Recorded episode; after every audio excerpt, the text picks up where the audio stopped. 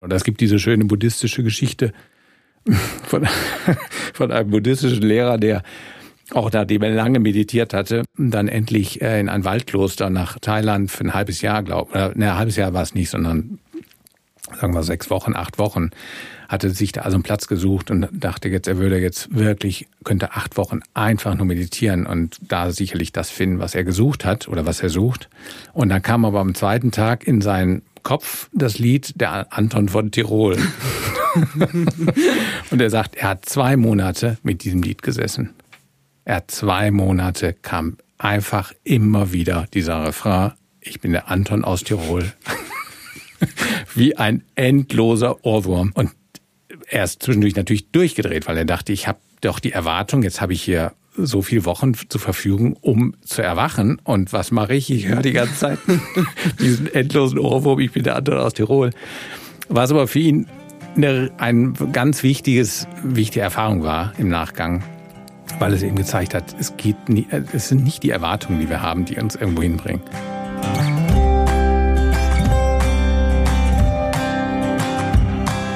Herzlich willkommen bei meinem Interview-Podcast Wachstumsversuche. Ich treffe mich hier mit Menschen, für die das kleine Glück nicht groß genug ist. Ich heiße Sarah Schill. Und es ist mir egal, wie prominent oder nicht, wie laut oder leise jemand in der Welt unterwegs ist.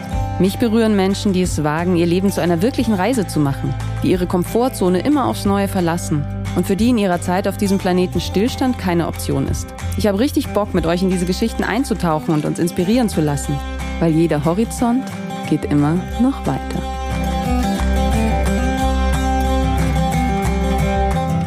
Heute spreche ich mit meinem guten Freund Erasmus Bielefeld. Wir haben uns vor einigen Jahren bei der Ausbildung zu Therapeuten bzw. Beratern des Systems der inneren Familie kennengelernt und uns sofort sehr gemocht. Erasmus oder Rasmus, wie ihn viele seiner Freunde nennen, trägt für mich eine so schöne Mischung aus Weisheit, Emotion und Humor, mit der er mich immer wieder inspiriert und zum Lachen bringt. Als er vor fünf Jahren beschloss, seine Wohnung aufzulösen, mit seiner Familie einen VW-Bus zu beladen und ohne konkreten Plan nach Portugal zu ziehen, fühlte sich dieser Schritt auf eine Weise sehr logisch an. Er und seine Frau haben beschlossen, ihrer inneren Stimme ganz zu vertrauen, was allerdings alles andere als locker und leicht war. Diese innere Stimme hat Erasmus und seine Familie über Umwege zu dem spirituellen Lehrer Moji geführt, in dessen Nähe sie heute leben. Ich selbst bin eine große Skeptikerin, wenn es um Hingabe an einen Lehrer oder eine Lehrerin geht und wollte mehr darüber erfahren, weshalb sie diesen Weg gewählt haben. Was hat sich durch die Nähe zu Moji und der Sangha, also der spirituellen Gemeinschaft, verändert? Sind sie dadurch glücklicher, freier oder gar erleuchtet worden? Wir sprechen über Rasmus Weg vom Juristen und Personalleiter zum Coach und spirituell Suchenden. Wann hat dieser Weg begonnen? Und wie geht er mit Ängsten und Zweifeln, aber auch mit der Frustration um, dass die Veränderung sowohl nach innen als auch nach außen hin nicht immer fühl- und sichtbar ist? Wie reagieren Freunde und Verwandte auf seinen Weg? Und was antwortet er auf die Frage, was machst du? wenn der hauptsächliche Inhalt der Tage das Sein ist. Wir sprechen über den Mind und das Ego, über das Selbst und darüber, was das eigentlich ist. Rasmus erzählt, wie die Erfahrung von Trennung mit Blick auf den Mekong-Fluss ihn aufgerüttelt hat, über mystische Begabung, Regenbogenkörper, Einhörner und das jahrelange Sitzen mit der Angst. Als guter Geschichtenerzähler und jemand, der unglaublich viel gelesen und gehört hat, erzählt Rasmus immer wieder Anekdoten von spirituellen Lehrern und Lehrerinnen, über die ich zum Teil sehr lachen musste. Außerdem unterhalten wir uns über weltliche Auseinandersetzungen in spirituellen Gemeinschaften, über wirtschaftliche Sorgen, Eltern und Kinder und darüber, weshalb es durchaus Sinn macht, sich zwischen zwischendurch dem täglichen Chaos zu entziehen und der Kontemplation zuzuwenden. Und wir sprechen natürlich über Moji und ich versuche nachzuvollziehen, was er und seine Lehre für Rasmus ganz persönlich bedeuten. Ich mag an unserem Gespräch das ruhige Fließen, die Offenheit, den Humor und auch Rasmus feine Verletzlichkeit. Es geht nicht darum, irgendwas zu verkaufen oder Wissen zu vermitteln, sondern ums Teilen und miteinander einen Raum durchwandern. Dabei habe ich viel verstanden und mich danach tatsächlich verändert gefühlt. Auf eine subtile und zugleich nachhaltige Weise. Ich hoffe, es wird euch ebenso gehen oder ihr genießt zumindest unsere Unterhaltung. Den Link zu Erasmus Website und seinen Angeboten sowie zu der spirituellen Gemeinschaft von Moji findet ihr in den Show Notes. Jetzt aber wünsche ich euch erstmal viel Freude und spannende Erkenntnisse bei unserem Gespräch und den Wachstumsversuchen von und mit Erasmus Bielefeld. Lieber Rasmus. Hallo. Ich freue mich so, dass du da bist. Ja, schön hier zu sein. Ja. Wie ist es denn für dich jetzt in, in Deutschland zu sein und auch noch in der Stadt? Ja, wir waren gestern äh, in Heidhausen oder in der Au, wo, wir, wo ich ja lange gelebt habe. Und zum einen hatte ich den Eindruck, es hat sich nicht viel verändert. Eigentlich fast gar nichts. Also es gibt dieselben Cafés, dieselben Buchhandlungen, dieselben äh, Häuser, schönen Häuserfronten. Und es, ja, es wurde mir so bewusst, dass eigentlich der Faktor Zeit überhaupt keine Rolle spielt. Also es fühlte sich an wie gestern. Mhm. Es war, also das Erleben war so, wie es, wie es wahrscheinlich vor sechs, sieben Jahren erlebt hätte. Ähm, also ich hatte den Eindruck, ich könnte jetzt auch zu meiner Wohnung laufen. Es war irgendwie, also es war der, der Faktor Zeit. Vor fünf Jahren sind wir ja äh, nach Portugal umgezogen, war, hatte sich völlig aufgelöst eigentlich. Das heißt, du hast dich in all dem auch nicht anders gefühlt? Ja, das ist, die Frage habe ich mir auch gestellt. Und ich spüre äh, immer wieder, dass es so schwer ist zu vergleichen weil ich oft gar nicht mehr so weiß, wie ich mich vor sechs, sieben Jahren gefühlt habe. Also ich habe mich sicherlich anders äh, gefühlt, aber ich könnte es jetzt auch gar nicht so ganz genau beschreiben, was sich verändert hat. Ich kann mich erinnern an eine ähm, äh, therapeutische Coaching-Ausbildung, wo die wo der, die Therapeutin immer wieder gesagt hat, es ist so wichtig in diesem Zwei-Jahres-Zyklus, dass ich euch immer wieder zeige, wie ihr euch verändert weil ihr das vergesst. Mhm. Ähm, und das ist ähm, sehr wahr, finde ich. Und darum hat sie immer wieder gesagt, so nach einem halben Jahr, nach einem Jahr hat sie immer wieder die Gruppe zusammengeholt und hat gesagt, beschreibt bitte, äh, wie der andere sich verändert hat. Und am Anfang habe ich mir gedacht, warum immer dieses? Und weil äh, und dann hat sie eben die Gruppe gebeten und haben die beschrieben, wie ich oder wie anderen sich im Laufe der, der des Jahres oder der, der Monate verändert haben. Und das war oft irrsinnig interessant und machte so klar, dass wir das oft selber gar nicht wahrnehmen. Das heißt, es gibt Veränderungsprozesse, die aber ähm, oft gar nicht mehr so klar sind. Man kann sich natürlich an vielleicht noch an Reaktionen erinnern, wie man irgendwie reagiert hat oder natürlich auch an Geschichten, aber so an das wirklich tiefe Gefühl von vom Ich, also so erlebe ich es zumindest auch, ähm, ist gar nicht so schwer, ähm, rückblickend so einen Veränderungsprozess so wahrzunehmen. Mhm. Und wie geht es mit anderen Leuten? Weil ich kenne das so, ähm, als ich zum Beispiel in Berlin gelebt habe und dann zurück nach gerade auch Heidhausen gekommen bin und in der gleichen Kneipe war, in der ich immer gearbeitet habe und die Leute mich dann gefragt haben, so, ja, wann hast du denn deine nächste Schicht? Also wo ich gemerkt habe, so von außen gibt's gibt's irgendwie so, so gar nicht dieses Gefühl zum einen dafür, dass ich, dass ich doch irgendwie eine Veränderung durchgemacht habe oder ja, oder, oder wie begegnet dir das? Oder sehen Leute dich und euch jetzt sehr anders? Ich weiß es gar nicht so genau. Also wir haben, oder ich habe, glaube ich, lange damit äh, gehadert, dass ich immer das Gefühl hatte, ich müsste anders wirken. Mhm. Also, äh, weil ja oft die Frage kam, äh, nachdem wir meinetwegen ein Jahr weg waren oder auch früher in anderen, also nach irgendwelchen Ausbildungen oder hm, Therapien oder schamanischen Dingen, ähm, kam, kam, kommt ja oft die Frage gerade so aus der Familie oder von Freunden, die jetzt nicht so unmittelbar beteiligt sind, warum macht ihr das? Warum machst du das? Und dann würde man ja gerne Ergebnisse präsentieren oder klare Antworten haben, die jemanden überzeugen, der vielleicht gar nicht so in diesen Prozessen drin ist, ähm, der aber so in diesem Kausalitäts Denken ist, so, ja, ich mache irgendwas und es hat, ist eine Ursache und es hat auch eine, ein Ergebnis. Ähm, und oftmals hatte ich den Eindruck, ja, warum mache ich das eigentlich? Kann ich jetzt sagen, nach, keine Ahnung, nach dieser schamanischen Sitzung, oder bin ich jetzt ein anderer? Nee, irgendwie nicht. Habe ich weniger Ängste oder weniger äh, Streit in der, mit meiner Partnerin oder also das, ähm, für mich zumindest sind diese Prozesse so langsam und so äh, subtil auch zum Teil, äh, dass ich oft gar nicht so eine, so eine äh, klare Antwort hatte. Und auch der Gegenüber vielleicht auch gar nicht so sehr wahrgenommen hat, was sich verändert hat. Und dann gab es so diese Tendenz oder die, diesen Versuch zu das zu draufzusetzen quasi zu, zu ja, zeigen. Ja, es gab dann genau, es gab dann so ein bisschen ähm, das Gefühl oder erstmal kam Zweifel hoch, so ein bisschen Doubt, das stimmt. Wieso mache ich das denn eigentlich? Es wird ja nicht alles so viel besser, schlagartig. Also es hat einfach einen Zweifel in mir gesät, weil es ja ein gewisser Einsatz ist, bei all dem, was, was wir so machen. Es kostet Geld, es kostet Zeit, es bringt ja Energie in eine gewisse Richtung und der Mind möchte gerne irgendwie auch Ergebnisse. Und wenn die nicht so sind, wie der Mind sie gerne hätte, weil letztendlich ist es natürlich der Mind, der diese Ergebnisse irgendwie verstehen will oder begreifen will, dann entstand schon in mir so ein gewisser Zweifel, so ein bisschen das Gefühl, ja stimmt, warum mache ich das überhaupt? Mhm. Ähm, und dann natürlich im Gespräch mit dem Gegenüber so, ja, kam dieser Zweifel und dann so eine, so eine gewisse Unzufriedenheit auch. Und dann fühlte man sich vielleicht so ein bisschen ertappt. Also das kann mich erinnern, gerade bei unseren Eltern in Gesprächen mit denen, eigentlich hätten die uns immer sagen können, aber was, warum macht ihr das denn überhaupt? Ihr seht doch, ihr seid doch immer noch dieselben. ihr habt immer noch dieselben Macken. Wir haben immer noch dieselben Konflikte. Und das war lange furchtbar, weil das einen selber in so eine äh, Pattsituation bringt, wo, wo ich den Eindruck hatte, ja, stimmt.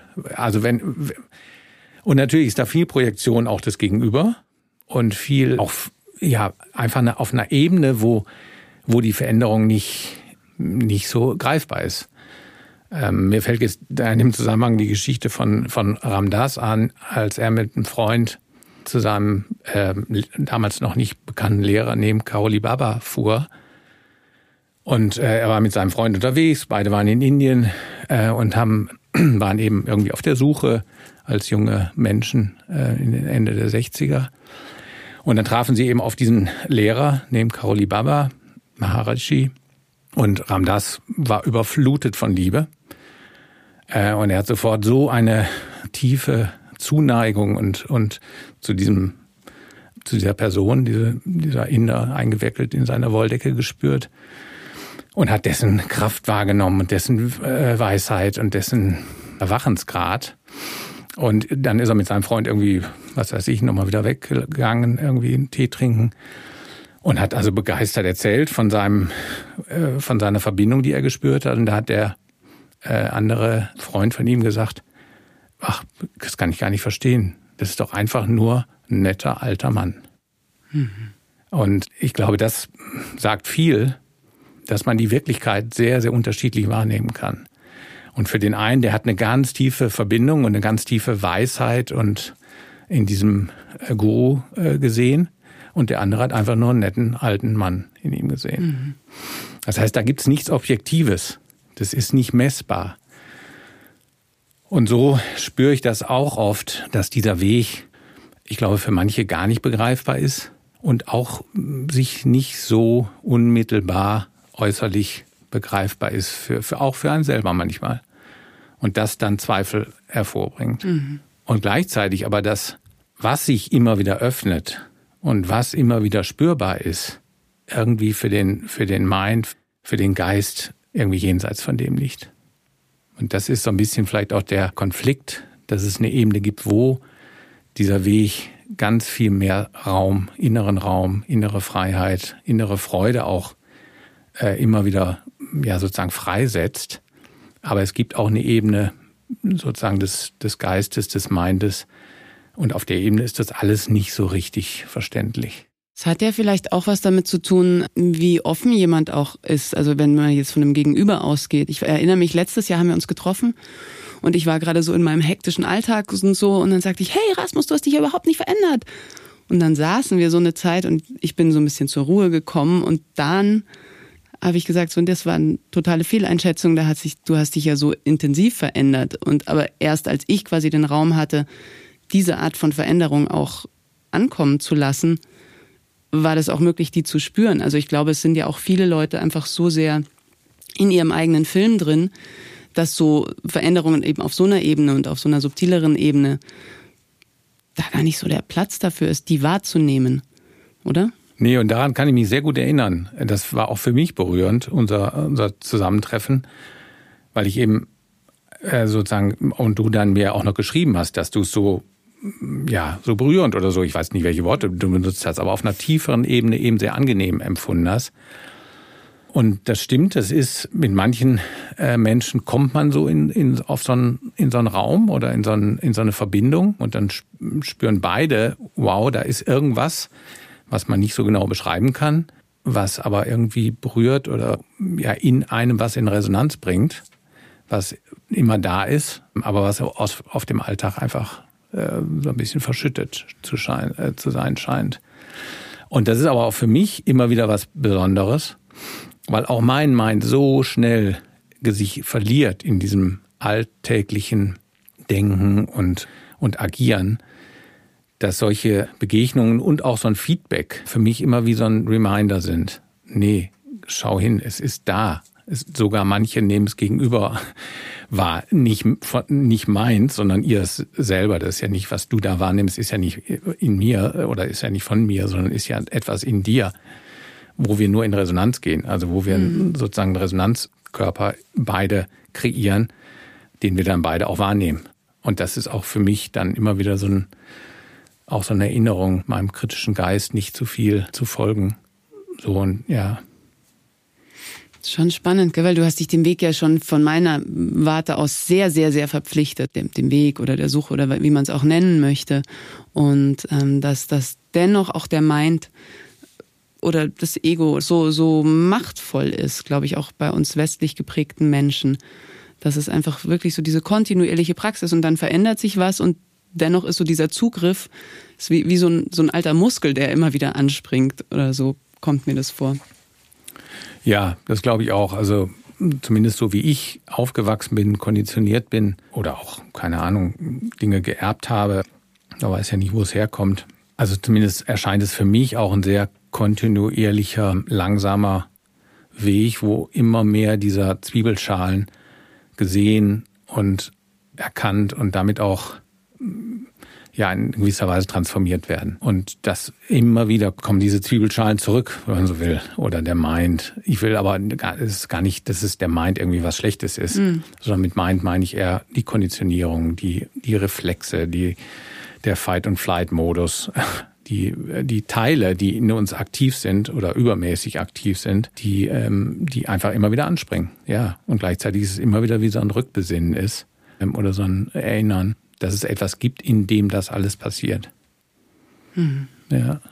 Und manche, ich glaube, die Wege sind da sehr unterschiedlich. Es gibt halt Menschen, die, deren Weg beginnt mit einem großen Erwachen oder mit einem Erwachenserlebnis, so wie Eckart Tolle das beschreibt, der gar nicht auf dem Weg war, aber der einfach hochdepressiv war, sich im Grunde das Leben nehmen wollte und jetzt nicht meditiert hat seit Jahren, sondern einfach plötzlich in dieser totalen Verzweiflung alles hat losgelassen und dann eben zu der Realität erwacht ist und gesehen hat, dass das alles nur Gedanken sind, die, die nicht die Wahrheit sind. Das ist für manche Menschen so. Für die allermeisten ist es eher ein Weg, der aus dem, für viele aus dem Suffern, aus dem Leiden kommt und kleinschrittig und subtil und, und ein Prozess sozusagen hin zu, zu dem Transformieren und Abschälen von diesen alten, ja, Beliefs und Patterns. Mhm. Wann hat das für dich angefangen oder wann hast du so zum ersten Mal so eine Ahnung gekriegt, dass es was anderes geben könnte? Ja, also das, ich weiß, ich war früher schon als äh, Jugendlicher, war ich sehr gerne in der Kirche. Also das war immer schon so ein, ich hatte immer schon so einen religiösen Bezug. Ähm, ich war lange Messdiener. Ich hatte auch mal, als ich so 16, 17 war, die Vorstellung, ich würde Theologie studieren und Priester werden. Also es gab immer so ein so eine religiöse Verbindung auch schon als, als Junge im Gebet und in der, aber es war mehr eine, es war auf der einen Seite eine suchende Energie nach der Suche irgendwo, irgendwo nach, von dem ich gar nicht wusste, was es ist. Und gleichzeitig aber auch so ein Berührtsein. Also ich weiß, in vielen Gottesdiensten und in der, in der Kirche als Messdiener habe ich ganz viele Augenblicke erlebt, wo irgendwas in mir wirklich berührt war, wo was aufging, wo was oh, so abfiel, so wie so, ein, so eine Herzensberührung, die, die einfach gut war und sich gut angefühlt hat, die aber noch gar kein Konzept hatte oder keine Erklärung, sondern es war einfach so, ein, so eine Wahrnehmung. Und dann ist eigentlich mm, danach erstmal nicht viel passiert. Ich habe ganz normal mein mein Leben gelebt, wie es sozusagen vorgesehen war mit meiner Konditionierung.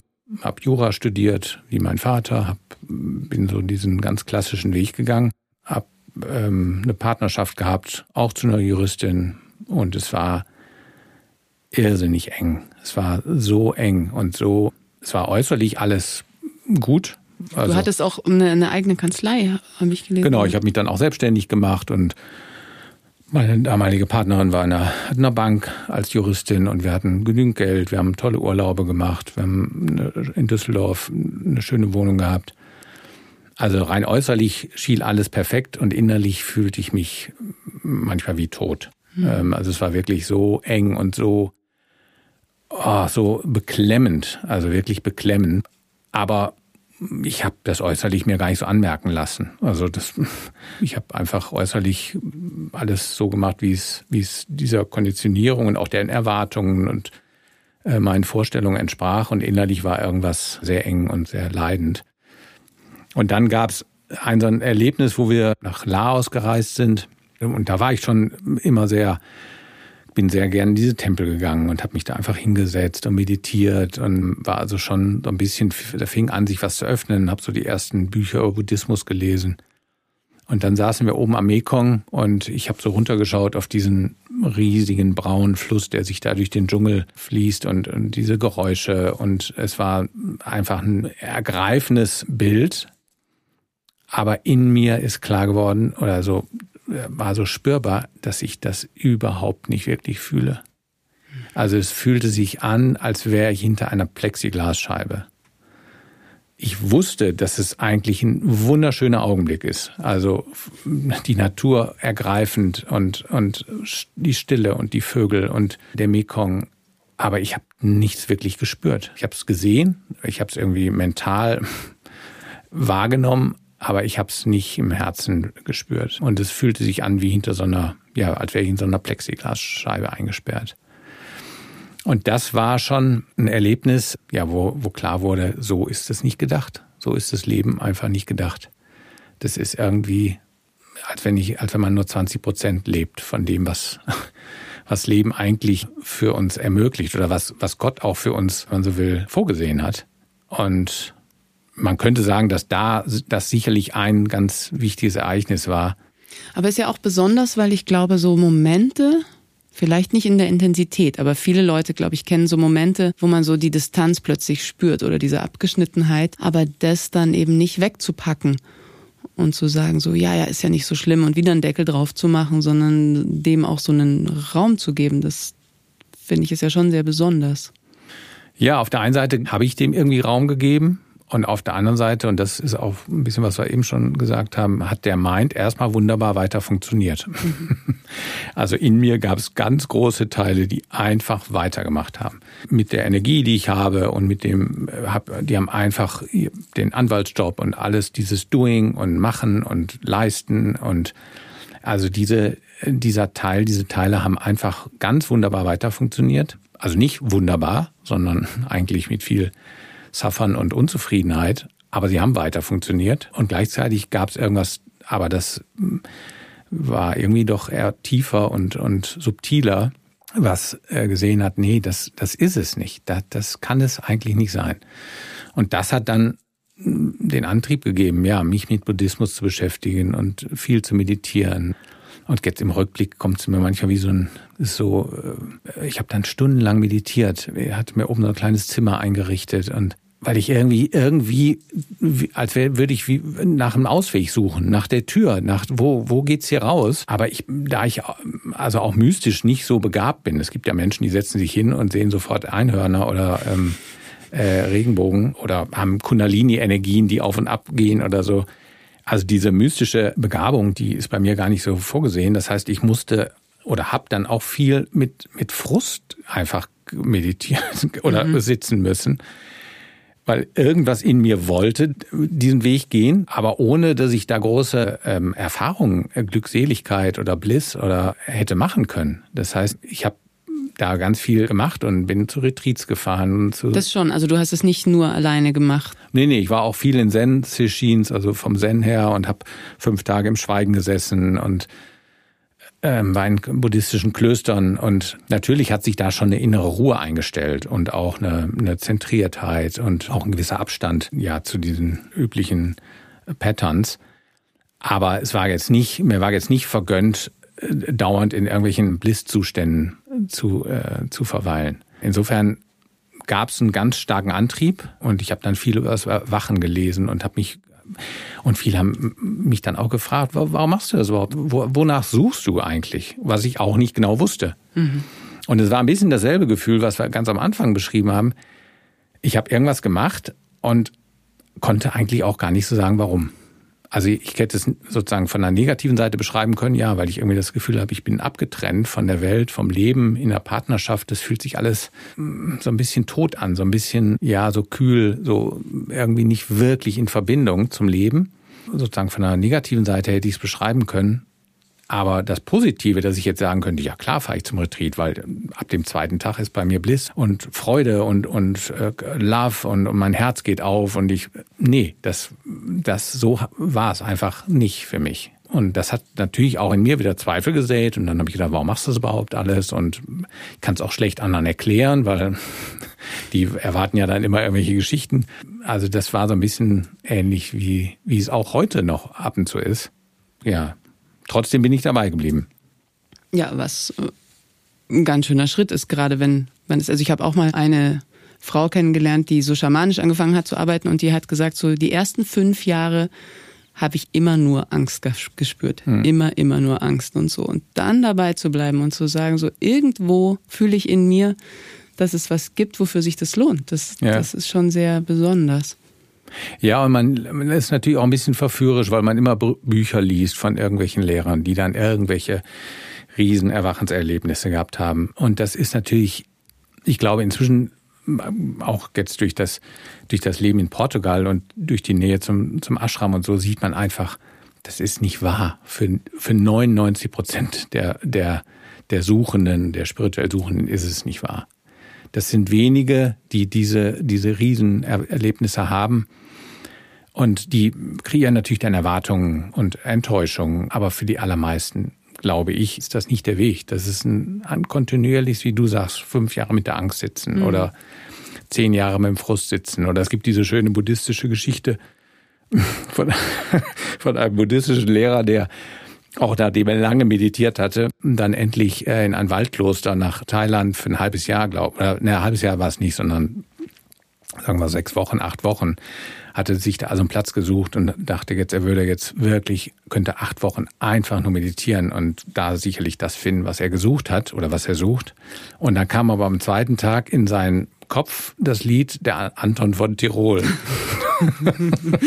und er sagt, er hat zwei Monate mit diesem Lied gesessen. Er hat zwei Monate, kam einfach immer wieder dieser Refrain, ich bin der Anton aus Tirol. Wie ein endloser Ohrwurm. Und er ist zwischendurch natürlich durchgedreht, weil er dachte, ich habe doch die Erwartung, jetzt habe ich hier so viele Wochen zur Verfügung, um zu erwachen. Und was mache ich? Ich höre die ganze Zeit diesen endlosen Ohrwurm, ich bin der Anton aus Tirol. Was aber für ihn eine, ein ganz wichtiges, wichtige Erfahrung war im Nachgang, weil es eben gezeigt hat, es geht nie, es sind nicht die Erwartungen, die wir haben, die uns irgendwo hinbringen. Ja, ich glaube, das ist, das ist ja echt die Krux, ne? Dass es, dass es irgendwie der Weg ist, auf dem natürlich eine Hoffnung ist, weiter zu erwachen oder ja, tiefer zu verstehen und gleichzeitig die Erwartung genau dem dann auf dem Wege steht. Genau, ja. Hm. Ja, und die Erwartung, dass eigentlich suchen wir alle Glück. Eigentlich suchen ja alle Menschen nach Zufriedenheit. Mhm. Und es ist nur der Frage, wo man sucht. Und man fängt vielleicht an, im Äußeren nach Zufriedenheit zu suchen, in Wohlstand, in Autos, in Wohnungen oder in Partnerschaft, in Kinder haben, guten Job haben.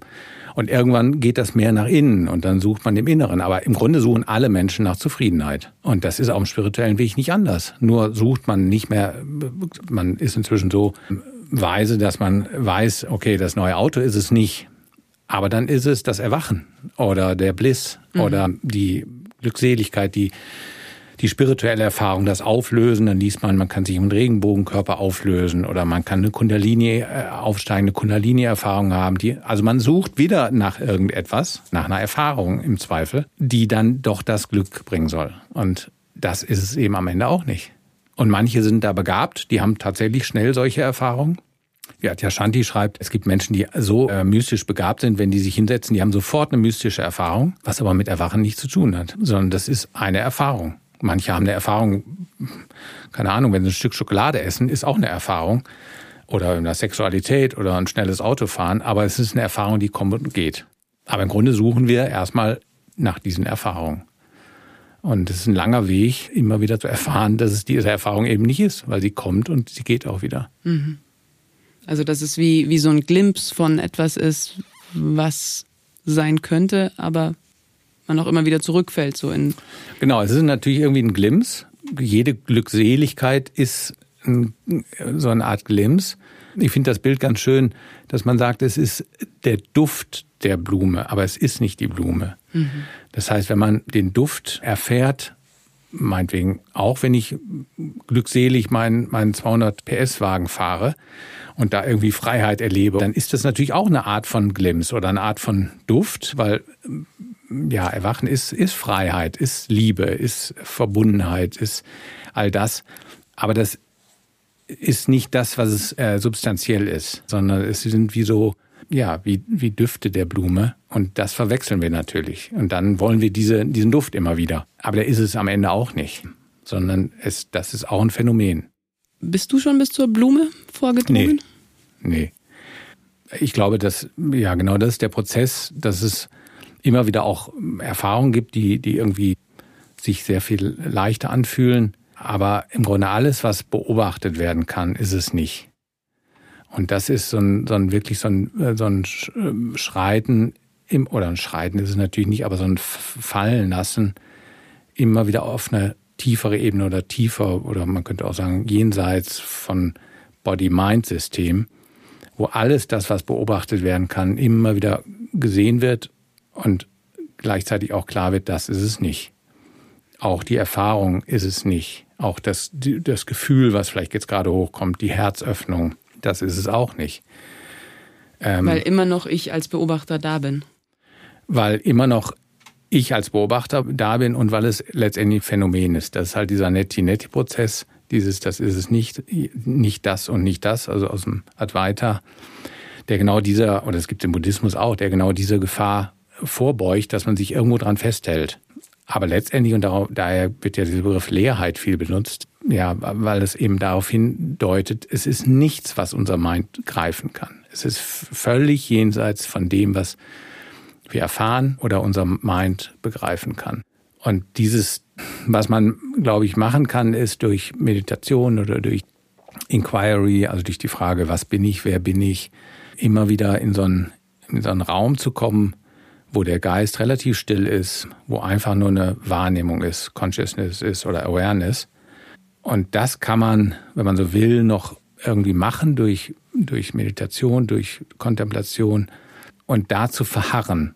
Das ist schon, das ist so, viele sagen, das ist so die Schwingtür, sozusagen da zu bleiben und in der Lehre. Oder? In der Lehre, genau. In der, in diesem Raum, in dem dann Gedanken auftauchen, Gefühle, Sensations, körperliche Empfindungen, die alle zu beobachten, wahrzunehmen und gleichzeitig in dieser Lehre zu bleiben. Und das ist im Grunde die Praxis, aber das, das ist es auch noch nicht.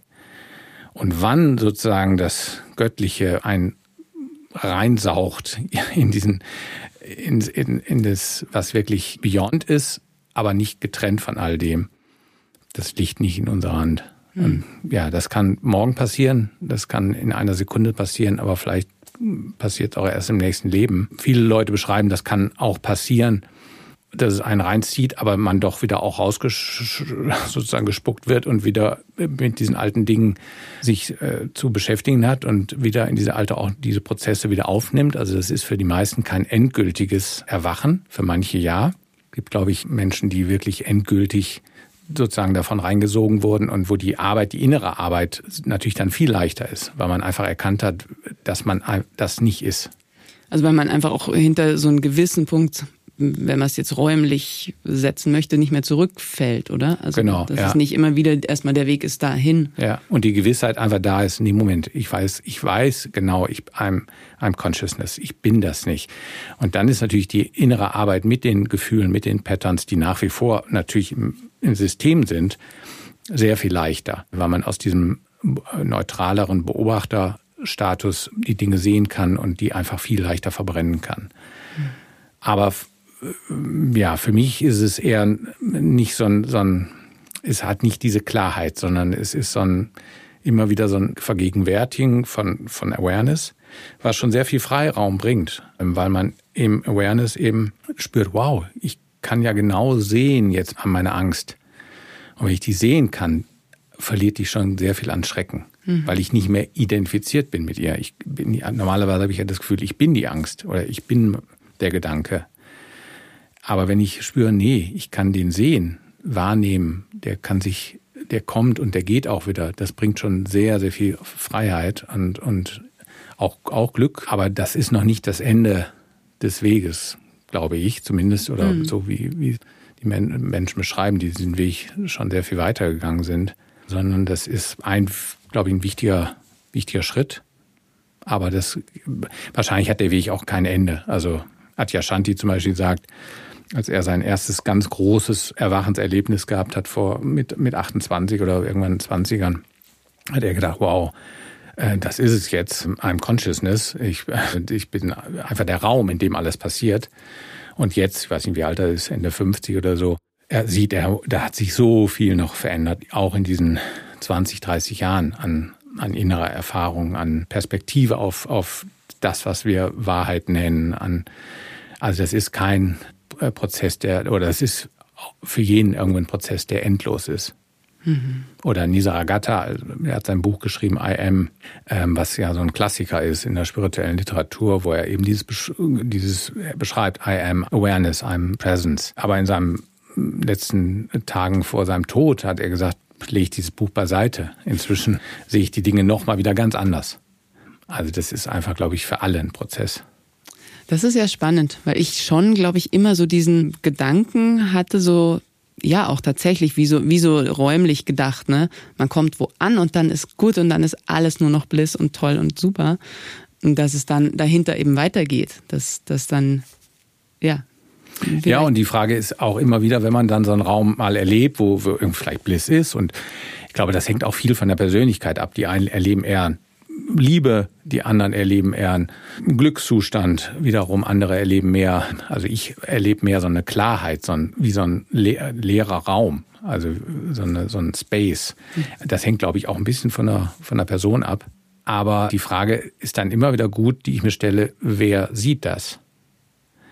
Und da ist es einfach so, dass es immer noch ganz subtil dieses eingebildete Ego gibt, was das vermeintlich sieht. Also es, ist zwar subtil und es ist nicht so, es ist, aber diese Frage immer wieder zu stellen, wer sieht das eigentlich? Wer nimmt das wahr? Und ist die Antwort immer noch, ja, ich. Und dann ist eben die nächste Frage, aber was ist dieses Ich denn eigentlich, was das wahrnimmt? Also meinetwegen diesen Gefühl, dieses Gefühl von, von überschäumender Freude. Also, okay, aber die, die, irgendwas muss das ja wahrnehmen sonst könnte ich es ja nicht erkennen, sonst wäre, also es muss ja jemand geben, der ein Awareness. Und diese Frage wirklich zu schauen, wer nimmt es wahr? Und würde ich dann immer noch sagen, ja, ich, was ist das Ich? Ist das Ich das hier, was in meinem, was ich glaube, was ich bin, in meinem Body-Mind-System, was irgendwie hinter den Augen ist, im Kopf oder irgendwo im Körper oder was, oder was ist es? Und, ja, und da ähm, versagt der Geist einfach. Da kommt man durch Denken nicht weiter. Klingt schon auch mühsam immer wieder, ne? weil eigentlich ist ja so dieses, diese, dieser Gedanke, boah, wenn ich jetzt diese pure Freude spüre, mich dem so ganz hinzugeben und so. Und ich, also wir beide, glaube ich, kennen ja auch Leute auf dem spirituellen Weg, die dann denken, jetzt habe ich es verstanden und da eben aufhören. Und dann aber zu sagen, so, nee, also ich fühle das und ich lasse es auch zu, also ich lasse es auch ankommen. Und dennoch gehe ich von da aus weiter und, und verharre nicht da. Ja, das hat, hat finde ich, auch so, so einen Aspekt, wo ich manchmal denke, so, puh, das ist aber echt schon ein ganz schöner Weg, auf dem wir da auch sind. Ja, ich meine, wenn man da bleiben könnte in der Glückseligkeit, dann würde man wahrscheinlich nicht weitergehen. Aber für die allermeisten ist ja die Erfahrung, es bleibt eben nicht. Mhm. Also wenn ich eine schamanische Sitzung gemacht habe und ganz viel Glückseligkeit in vielleicht auch ein, zwei Tage spüre, für die meisten geht das ja wieder weg, so dummerweise. Aber es stimmt, es gibt diese berühmte Geschichte von dieser Yogini, die, ähm, ich kann sie jetzt gar nicht mit Wortlaut erzählen, weil sie sehr poetisch beschrieben ist, aber die ganz viele glückselige Erfahrungen gemacht hat, ganz unterschiedliche Farben und Energien und, und die immer wieder gesagt hat, das ist es nicht. das ist es nicht. Auch das ist es nicht. Auch diese Herzöffnung, auch dieser Bliss, auch diese Gotteserfahrung, kosmische Einheit, ähm, was auch immer. Alles das ist es nicht. Und dann, ja, im Grunde ist es so, aber das macht man ja auch nicht. Also es ist ja nicht, dass man, dass man sich irgendwie, das ist irgendwas in einem gibt offensichtlich diese Weisheit. Nee, das ist es auch nicht eigentlich. Mhm. Aber nie, vielleicht nicht für jeden. Es gibt vielleicht auch Menschen, die, die einfach in einer gewissen Erfahrungsebene bleiben ähm, und das ist auch gut so. Also mhm. warum sollte man auch weitergehen, wenn, wenn sich irgendwas wirklich sozusagen verfestigt? Ne? Ja, da gibt es einfach kein, kein genau, richtig gibt, und kein falsch. Nee, es gibt ne? kein richtig und kein falsch und man weiß ja am Ende eigentlich auch noch nicht mal, warum man das eigentlich alles macht. Also jetzt, um nochmal so ein bisschen auf, auf, die, auf meine Geschichte zurückzukommen, die Frage, warum wir nach Portugal gegangen sind. Eigentlich ja, ich wollte noch eins vorher. Also du, ja. du hattest, du hattest ja beschrieben, wie du dann ähm, oben in der Wohnung deinen, deinen Meditationsraum hattest und ähm, angefangen hast, dich mit dem Buddhismus zu beschäftigen. Das ging ja dann wahrscheinlich mit der Beziehung auch nicht mehr lange so gut, oder? Wie du das beschrieben hattest. Nee, die Beziehung ging nicht mehr lange gut. Genau, und dann haben wir uns halt getrennt und dann kamen neue Beziehungen. Äh, die sehr unterschiedlich waren. Also das war jetzt nicht immer ein Pattern. Ähm, danach hatte ich eine Beziehung zu, einer Frau aus Südamerika, die die für mich äh, sehr heilsam war, weil sie meine, meine etwas vertrockneten Emotionen auf Trab brachten und mit ihrem südamerikanischen Temperament ganz viel, ganz viel Gefühl und ganz viel Emotionen und sozusagen auch in unsere Beziehung gebracht hat, was für mich erstmal ganz heilsam war, ähm, weil das sozusagen Leben wieder in mein System brachte. Und parallel lief eben mein, meine, mein beruflicher Weg weiter. Von, ich bin dann irgendwie als Anwalt äh, gewechselt in Unternehmen und bin dann auf die Personalschiene gegangen und war dann äh, erst in Hamburg bei Zara als Personaler und dann bei äh, Weltbild in Augsburg, bin dann nach München gezogen und habe da sozusagen meine meinen beruflichen Weg als, als Personaler bis zum Personalleiter dann gemacht. Und parallel lief aber immer wie ein roter Faden diese spirituelle suche. So. Das ist ja interessant, das bringe ich mit dir so sehr schwer zusammen.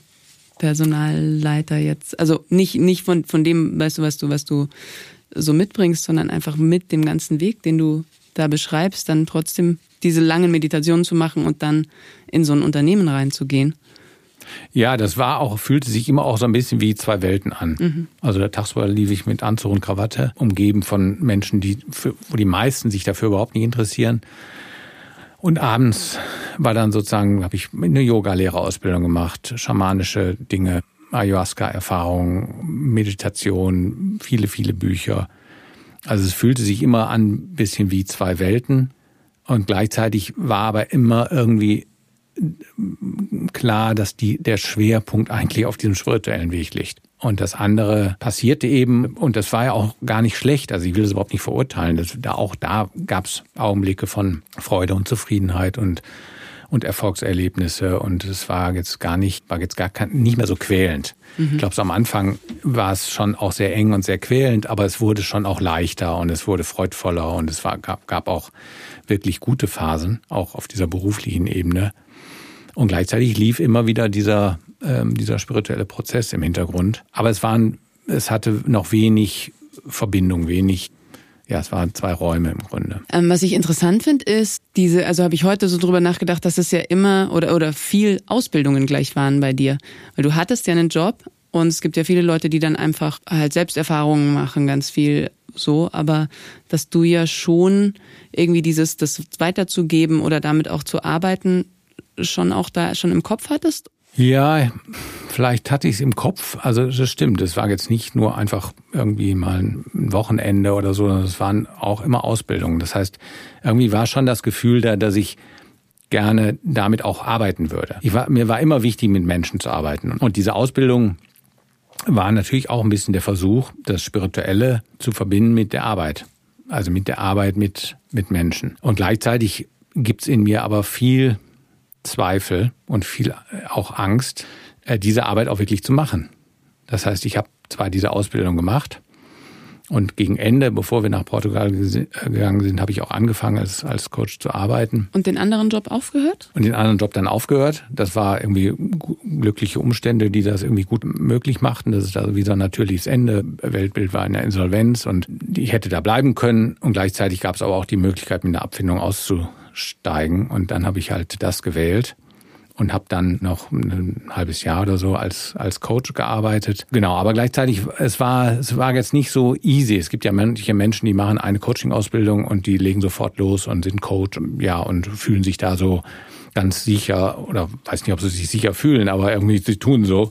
Äh, bei mir war es schon ein zögerlicherer Weg, wo ich oft auch vielleicht gedacht habe, nee, ich bin noch nicht so weit, ich muss vielleicht noch eine Ausbildung mehr machen. Also das Vertrauen in das, was eigentlich ausmacht, mit Menschen zu arbeiten, sind ja weniger die Tools, sondern ist ja irgendwie auf einer anderen Ebene. Das musste erst noch reifen sozusagen. Mhm. Weil ich immer wusste, auf die Tools kannst du dich nicht verlassen. Die kannst du auswendig lernen, aber das hat mich nie so gereizt, irgendwie jetzt so einen Toolkoffer mir anzueignen, den ich dann so irgendwie so ein bisschen automatisiert abspulen kann. Sondern es war immer das Gefühl, nee, das muss aus einer anderen Ebene kommen. Ich kann, ich kann diese Arbeit nicht aus dem Mind machen. Dann wird's anstrengend, dann ist es mechanisch, dann ist es nicht, also irgendwie war mir immer klar, das muss aus einer anderen Ebene kommen, die mit meinem Normalbewusstsein, mit meinem Mind, der ist natürlich eine Art von Instrument, aber wenn das nur daher kommt, dann bleibt es irgendwie oberflächlich. Und dann gab es die, die Entscheidung, nach Portugal zu gehen. Genau, und dann haben wir eigentlich haben wir einen Urlaub gemacht. Also wir hatten immer schon die Idee, ob wir nicht normal woanders leben wollten. Also wir waren auch in Brasilien, im im Osho Center, wo wir eine Zeit lang gedacht haben, ach, vielleicht bleiben wir hier oder so. Aber es hat sich damals nicht organisch angefühlt. Wir ist deine Frau und genau, und deine unsere Tochter. Tochter. Die war damals auch schon geboren. Aber es war, ähm, hat sich einfach noch nicht so ergeben. Und dann waren wir zum Urlaub machen. Wir haben Freunde besucht, die eben auch nach Portugal ausgewandert sind. Und dann haben wir da, ich kann noch mich sehr gut erinnern, einen langen Strandspaziergang gemacht mit denen. Die haben auch Kinder und, und wir fanden es so schön einfach da am Meer. Es waren so die Abendstunden, es war im Sommer und es waren so schöne Gespräche und es war so ein Berührtsein, dass wir da entschieden haben, wir ziehen nach Portugal um. eine völlig irre Geschichte eigentlich. Vielleicht eine andere Geschichte, die mir da in dem Zusammenhang immer in den, in den Sinn kommt. Wir waren ein Jahr vorher im Agayal. Agayal ist auch so ein ehemaliges Sanyasin Osho Center auf den Kanaren. Und da haben wir so eine Familie getroffen, auch mit zwei Kindern, glaube ich. Und irgendwie saßen wir am Strand auf einer Bank und dann kamen die da zu uns und dann haben wir so eine halbe Stunde mit denen gesprochen. Und das war so berührend für uns, weil die auf diesem Weg waren und erzählten, wie sie nach ein paar Jahren des Reisens mit ihren beiden Kindern und vielen Ängsten am Anfang in einen Zustand gekommen sind, wo sie so voller Vertrauen sind, dass für uns gesorgt ist, dass sie einfach ja jeden Tag als Geschenk erleben. Und es war so spürbar. Es war jetzt nicht eine Geschichte, es war nicht irgendwie ein Konzept, was die uns da verkauft haben, sondern es ergab sich einfach aus diesem Gespräch. Und die Kinder waren so frei und so fröhlich und aber auch so zugewandt. Also es war einfach so, so, eine, so eine berührende, nette Begegnung mit denen. Und das hat uns irrsinnig inspiriert. Weil wir gedacht haben, wow, so kann man auch leben. Völlig jenseits von Planung und Altersversorgung und Karriere und Absicherung und Konzepten einfach, sondern wirklich ein Leben im Augenblick mit dem Vertrauen, dass das Leben für einen sorgt. Und das hat uns sehr inspiriert. Wir haben die dann auch nie wieder gesehen. Also das war eine Begegnung wie von Gott gemacht und dann sind die wieder ihres Weges gegangen. Aber wir haben ganz oft darüber gesprochen. Und äh, ich glaube, das ist etwas, was wir einfach so spüren, dass es das gibt. Und dann ein Jahr später waren wir eben in Portugal und haben dann diese Entscheidung getroffen und sind dann zurückgefahren nach München und haben innerhalb von zwei, drei Monaten unsere komplette Wohnung aufgelöst. Mein Job war ja, ich war ja schon selbstständig. Susanne war als Lehrerin, die hat sich dann beurlauben lassen. Und wir haben uns einen VW-Bus gekauft, haben den vollgepackt mit ein paar Kisten, unsere Tochter, einen Kindersitz und was Erspartes. Also wir hatten ein bisschen, äh, wir hatten was Erspartes und sind nach Portugal gefahren von München, Heidhausen, haben alles, unsere ganze Wohnung mehr oder weniger, haben wir verkauft, verschenkt, also sehr viel aufgelöst. Ein paar Kisten gibt's noch, ein Sofa und sind da runtergefahren und wussten eigentlich gar nichts. Wir hatten nur einen Ort, wo wir erstmal sein können, das ähm, an, unten an der Algarve bei Lagos, ähm, wo wir immer die ersten Wochen wohnen konnten. Was ja auch sehr einfach eigentlich war, oder der Ort? Genau, der war ganz einfach. Da hatten wir ein Zimmer. Das war das ist ja, auch eine Frau, die in den 80ern mal irgendwann ausgewandert ist, also ein bisschen so ein Alt-Hippie. Und da konnten wir erstmal leben mit einer Gemeinschaftsküche draußen in so einem Holzhaus, wo man sich die Küche teilte mit den anderen, das Bad teilt. Also ein ganz einfaches Leben, gar kein Vergleich mit unserer 100 Quadratmeter Wohnung in Heidhausen. Und die ersten Wochen waren natürlich jetzt auch mal erstmal wie, wie Urlaub und die, das Meer und, und dann kamen aber einfach die Dinge, die kommen mussten, nämlich die Ungewissheit. Wovon wollen wir leben? Wo wollen wir leben? Wir konnten da jetzt auch nicht ewig bleiben. Äh, also wir mussten uns irgendwie auch was suchen und diese ganzen Prozesse kamen dann. Also einfach, ja, wir spürten eben dieses Gottesvertrauen, was uns so inspiriert hat, ist aber noch nicht wirklich da, sondern was da ist, sind ganz viele Ängste, ganz viele Konzepte. Wir sind dann, äh, haben dann irgendwie erstmal so ein, so ein kleines Hippie-Häuschen mieten können für den Winter wo wir drei, vier Monate wohnen konnten. Aber wir wussten immer, in drei, vier Monaten müssen wir wieder raus. Also es war noch überhaupt nichts Endgültiges, wie es überhaupt nichts Endgültiges mehr gibt seitdem. Und äh, dann haben wir so eine Gemeinschaft äh, entdeckt. Wir sind natürlich viel rumgefahren, haben viele Menschen getroffen, waren auch oft verwirrt, weil wir so so eine Bandbreite von Menschen trafen, wie es die hier gar nicht gibt. Also schon, aber da so auf einem gebündelt sozusagen. Also gibt's Permakulturleute, die irgendwie sich einen Acker kaufen und sich selber versorgen. Da gibt's Hippies, da gibt's Verschwörungstheoretiker, da gibt's Homeschooler, da gibt's also die ganze Bandbreite. Und wir uns natürlich auch mal erstmal immer wieder gefragt haben, okay, aber was ist denn unser Platz? Das ist alles inspirierend und schön, aber wo, wo ist es denn, was ist denn unser Platz eigentlich?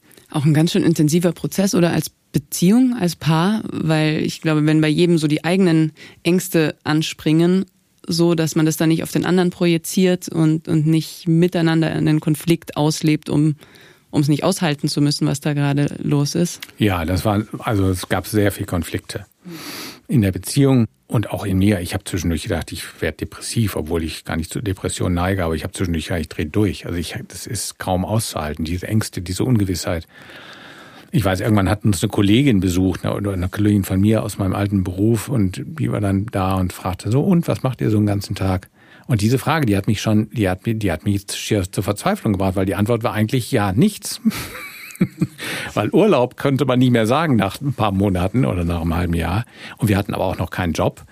Und diese, diese, also ich, ich war einfach noch nicht an dem Platz, wo ich sagen konnte, wieso muss ich denn irgendwas machen? Ich genieße hier zu sein und das Haus, in dem wir dann wohnten, in dieser Gemeinschaft, war ein Traum, ein Traum von Haus, ein altes, so ein Holzhaus mit, mit einer Veranda.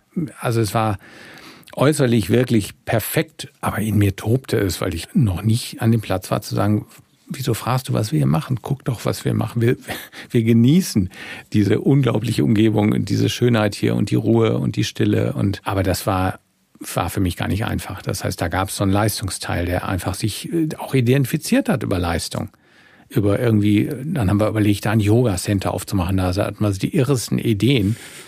Aber es fühlte sich alles irgendwie nicht äh, ein bisschen schräg an. So, es war, es waren einfach alte Anteile, die sich da irgendwie versuchten, halt zu finden. Aber so mit, der, im Laufe der Zeit hat sich irgendwie so ein Weg aufgetan. Irgendwann haben wir dann diesen Job gefunden bei einer, bei einer Organisation, die mit deutschen Jugendlichen arbeitet, die vom Jugendamt nach Portugal geschickt werden. Und da konnte ich als Betreuer arbeiten, also ja, obwohl ich ja kein Sozialpädagoge bin, aber ähm, irgendwie in Portugal ist das ein bisschen flexibler.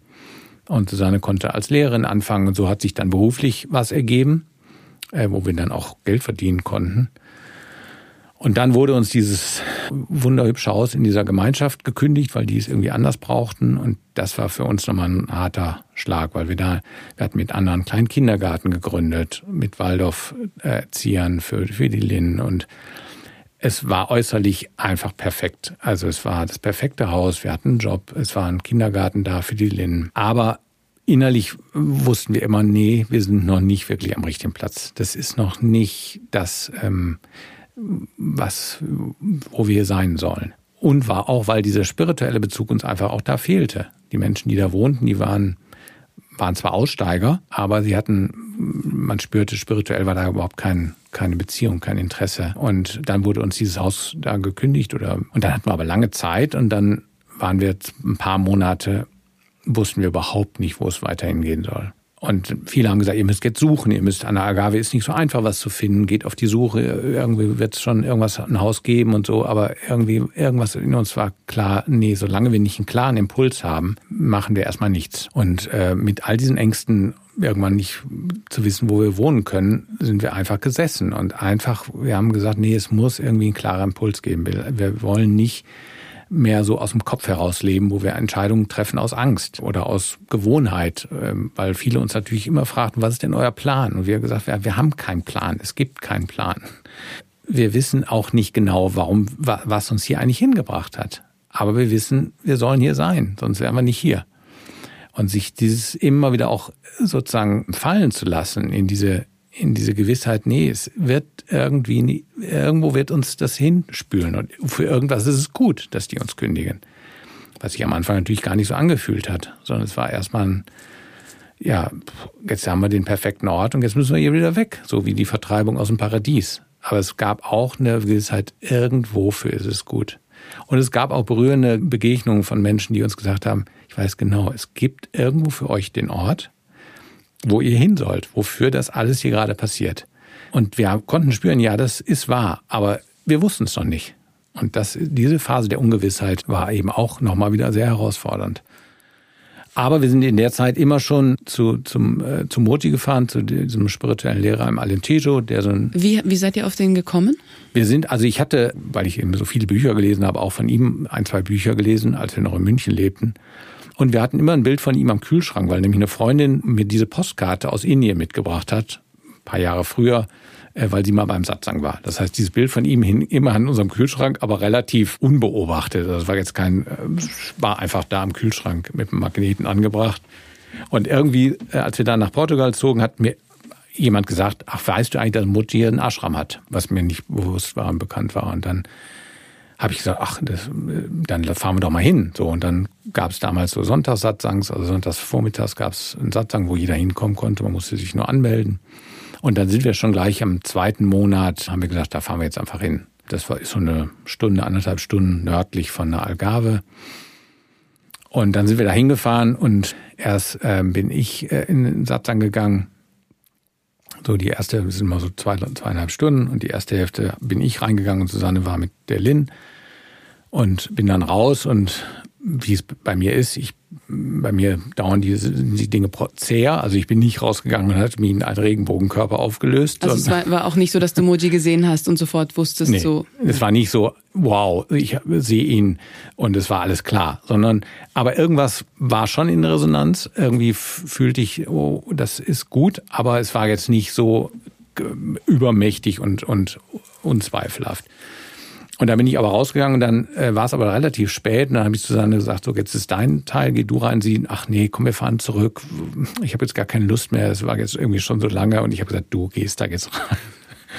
Was sie mir jetzt immer noch erzählt, weil ich wie so ein Geburtshelfer auch für sie da fungiert habe. Und ich habe gesagt, du gehst da rein, wir kommen doch nicht hier hoch und fahren jetzt zurück. Und dann ist sie reingegangen und sie kam raus und war in einem anderen Space tatsächlich. Mhm. Also sie hat sehr stark berührt. Und dann sind wir die, die nächsten zwei Jahre einfach zu jedem Sonntagssatzang hochgefahren und haben dann schon ganz oft äh, auf der Hinfahrt uns erlebt als relativ angespannt, auch manchmal im Streit oder in, auch im Stress, weil es natürlich, wir mussten die Linden früh aufstehen, ähm, anderthalb Stunden im Auto fahren, sonntags früh. Also es war irgendwie auch anstrengend und wir kamen raus und wir waren eigentlich regelmäßig in einem völlig anderen Space. Also es war, wir haben einfach nur im Auto gesessen, nicht gesprochen. Es war, es war irgendwie wow. Es, es war offensichtlich anders unsere Verfassung äh, als als auf der Hinfahrt. Also es, Und was hat das ausgelöst? Kannst du das greifen? Ja, ich meine, das ist natürlich jetzt etwas schwierig und mystisch zu beschreiben. Darum ich und das fällt mir auch mal schwer, weil manche sagen, es ist seine Energie, es ist die Energie der der Sangha und ich glaube auch, damit hat es was zu tun. Und gleichzeitig ist es natürlich etwas, was, was mystisch ist, was nicht so zu beschreiben ist. Weil Aber es, es geht schon für euch von dieser Person oder dieser Verkörperung. Ja, ob es von seiner aus. Person ausgeht oder ich glaube, was wie er es beschreiben würde oder wahrscheinlich viele spirituelle Lehrer ist, dass diese Person in einem selber was in Resonanz bringt. Mhm. Also es ist, na, es ist nicht eine Energie, die wie so ein Löffel äh, Schokolade einem gereicht wird und dann schluckt man die und dann hat man sie auch in sich und denkt, oh, es fühlt sich gut an, sondern es ist eher etwas, das eher in einem selber was in Resonanz bringt, was immer da war, was für jeden da ist, mhm. was aber oft einfach, weil es vom Mind nicht erkennbar ist, nicht, nicht offensichtlich ist. Und dieses Resonanzprinzip, also dieses, dieses Spüren, dieses Erinnern und natürlich auch seine Worte, sind natürlich auch seine Worte, die er nutzt, wo er uns immer wieder hinführt zu dem, was wir eigentlich sind. Und eben der, der Raum und auch die, einfach die zwei, drei Stunden, wo man sich mal komplett äh, sozusagen dem, dem zuwendet, diesem Consciousness oder Awareness und mit seiner Unterstützung und dieser Resonanz passiert natürlich schon was. Aber es ist subtil für die meisten. Es ist jetzt, ähm, ist einfach, wow, ja, stimmt, da ist mehr Raum, da ist mehr.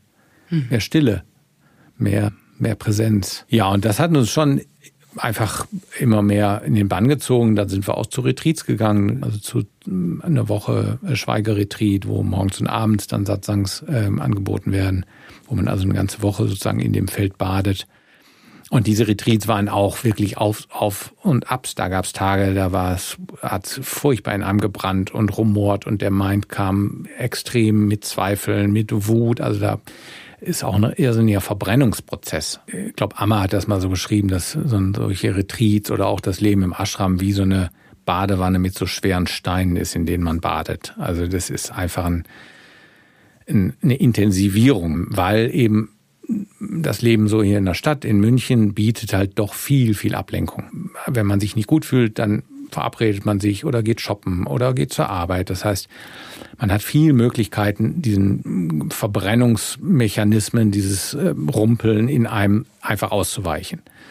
Und das im Retreat und natürlich auch im Ashram und so, da ist, da geht's wirklich einfach darum, eben nicht eben auszuweichen, einfach dabei zu bleiben und immer mehr zu erkennen, dass es etwas gibt, was sogar jenseits von dem ist oder in dem das alles stattfindet. Aber äh, erstmal geht es auch darum, einfach, dass es keinen Ausweg gibt. Und so eine Woche Retreat ist halt der perfekte Rahmen. Man darf mit keinem sprechen, man darf sich nicht äh, lamentieren, man muss noch nicht mal irgendwas analysieren, sondern man sitzt einfach mit dem Kram, der da in einem passiert. Und dann geht's immer wieder auch, wow, dann spürt man, krass, ist ja eigentlich gar nicht da. Und dann kommt's aber wieder und so, naja. Und dann kam eben diese Kündigung und dann haben wir eben auch gedacht, naja, aber wo geht jetzt die Reise hin? Und wir sind weiterhin zu diesen Satzangs gefahren und irgendwann auf einer Rückweg haben wir gedacht, nee, wir ziehen einfach hier hoch. Mhm. Obwohl das wieder ein kompletter Neuanfang war, weil wir kannten ja da oben niemanden. Auf dem Retreat lernen wir ja normalerweise nicht viele Menschen kennen, weil wer nicht viel spricht. Insofern war das wieder ein kompletter Sprung ins kalte Wasser. Die Lin, wir wussten gar nicht, gibt es da oben irgendeine Schule oder damals noch Kindergarten, wir kannten keinen. Also es war schon auch erstmal rein äußerlich ein, ein, Schritt, wieder komplett alles, wie schon als wir nach Portugal hinzogen, auch an der Algarve wieder zurückzulassen und da hochzuziehen. Aber es war plötzlich die Gewissheit da, nee, genau darum geht's. Und dann haben wir auch innerhalb von zwei Wochen herausgefunden, äh, das ging dann alles super schnell und war dann auch ganz einfach irgendwie alles. Wir haben, sind, haben unsere Sachen wieder gepackt mit unserem VW-Bus. Ja, und dann kamen wir da oben an und dann haben wir sehr schnell gespürt, dass, dass wir da am richtigen Platz sind. Aber ihr wohnt jetzt nicht in der Gemeinschaft von Moji? Nee, das kann man ja mit Kind nicht. Das ist ja schon ein Ashram. Und Ashram ist ja im Grunde wie ein Kloster, nur eben indisch. mit Kind kann man da nicht wohnen. Wir haben erst so ein bisschen außerhalb vom, also das Ashram ist in der Nähe eines kleines, kleines Dorfes. Und wir haben jetzt zwei Jahre außerhalb von diesem Dorf gewohnt, in so einem Haus, was auch ein bisschen auf dem Berg ist, was wunderschön in der Natur ist. Alentejo ist ja eben eine ganz einsame, ganz dünn besiedelte Gegend. Und Ende letzten Jahres konnten wir jetzt in den Ort ziehen. Da leben, also außerhalb des Ashrams leben 100, 120 Leute. Und im Ashram zurzeit auch so ungefähr. Und da haben wir jetzt unsere Gemeinschaft. Das heißt, wir haben da, die Lin geht da in die Dorfschule. Die Hälfte der Schüler oder Schülerinnen sind da Ausländer von der, von der Gemeinschaft. Die andere Hälfte sind Portugiesen. Und genau, und wir haben da unser, unsere Sangha, unser, unsere Freunde, wenn man so will, mit denen wir, mit denen die Kinder spielen, wo wir zusammen zum Meer fahren, äh, uns treffen, reden über alles Mögliche. Also es ist sozusagen unser soziales Umfeld. Und kann man sich das so vorstellen, dass es alles in einem Raum von großer Herzoffenheit, so, also wenn, wenn das, wenn das die Gemeinschaft quasi um Moji ist, stattfindet, oder gibt es auch einfach ganz normal viele Konflikte oder überhaupt Konflikte? Ja. ja gut. Natürlich gibt's Menschen, die schon weiter sind und wo man merkt, wow, die berührt vieles nicht mehr so stark, die sind einfach schon am guten Platz. Aber es gibt gerade auch bei den Familien mit Kindern gibt's ganz normale Konflikte, Ärger, Stresssituationen, Beziehungskonflikte. Also das sozusagen auf der Ebene ist es äh, nicht anders als, als auch wahrscheinlich hier in München. Aber was uns natürlich alle verbindet, ist dieser spirituelle Weg. Also es verbindet einfach, dass wir versuchen immer wieder das, was da in uns passiert und zwischenmenschlich passiert, als Nahrung zu nutzen für diesen Weg. Mhm. Nicht als etwas, was, was man, von dem man sich möglichst ablenkt oder was man nicht haben will, sondern als Nahrung zu nutzen und zu sagen, jeder Konflikt und jede Schwierigkeit, jedes Gefühl von Stress oder ist etwas, was man nutzen kann. Aber gibt es da so eine konkrete Praxis, die ihr nutzt dafür? Die Praxis ist eigentlich Jetzt im Moment ist natürlich das Ashram zu, weil wegen Corona, das ist jetzt eine besondere Situation. Aber grundsätzlich ist es so, dass Moji einfach immer wieder Satsang anbietet. Man sozusagen zum zum Satsang geht, mit ihm dann, Satsang heißt ja Zusammenkunft in der Wahrheit, also mit ihm zusammensitzt. Und es gibt natürlich auch so Art Meditationen, die man immer wieder hören kann. Also eine, die Praxis ist eigentlich so, wenn man so will, im Advaita das Inquiry, die Frage, wer bin ich? Also wirklich immer wieder nach innen zu schauen. Bin ich das Gefühl, bin ich dieser Stress hier gerade? Bin ich ähm, dieses, dieser Ärger oder was? Oder bin ich das, was das beobachtet? Und das ist eine Praxis, die mehr oder weniger einfach parallel im Alltag mitläuft. Und da das, da alle im Grunde in diesem Feld sind, man sich auch immer wieder mm, bewusst oder unbewusst dran erinnert, zu mhm. schauen, ah, okay, gibt es aber etwas, wo ich, wo ich mich einfach mal für eine halbe Stunde zurückziehe und zu schauen, was, was ist es eigentlich, was das gerade sieht und beobachtet und so diese Kontemplation.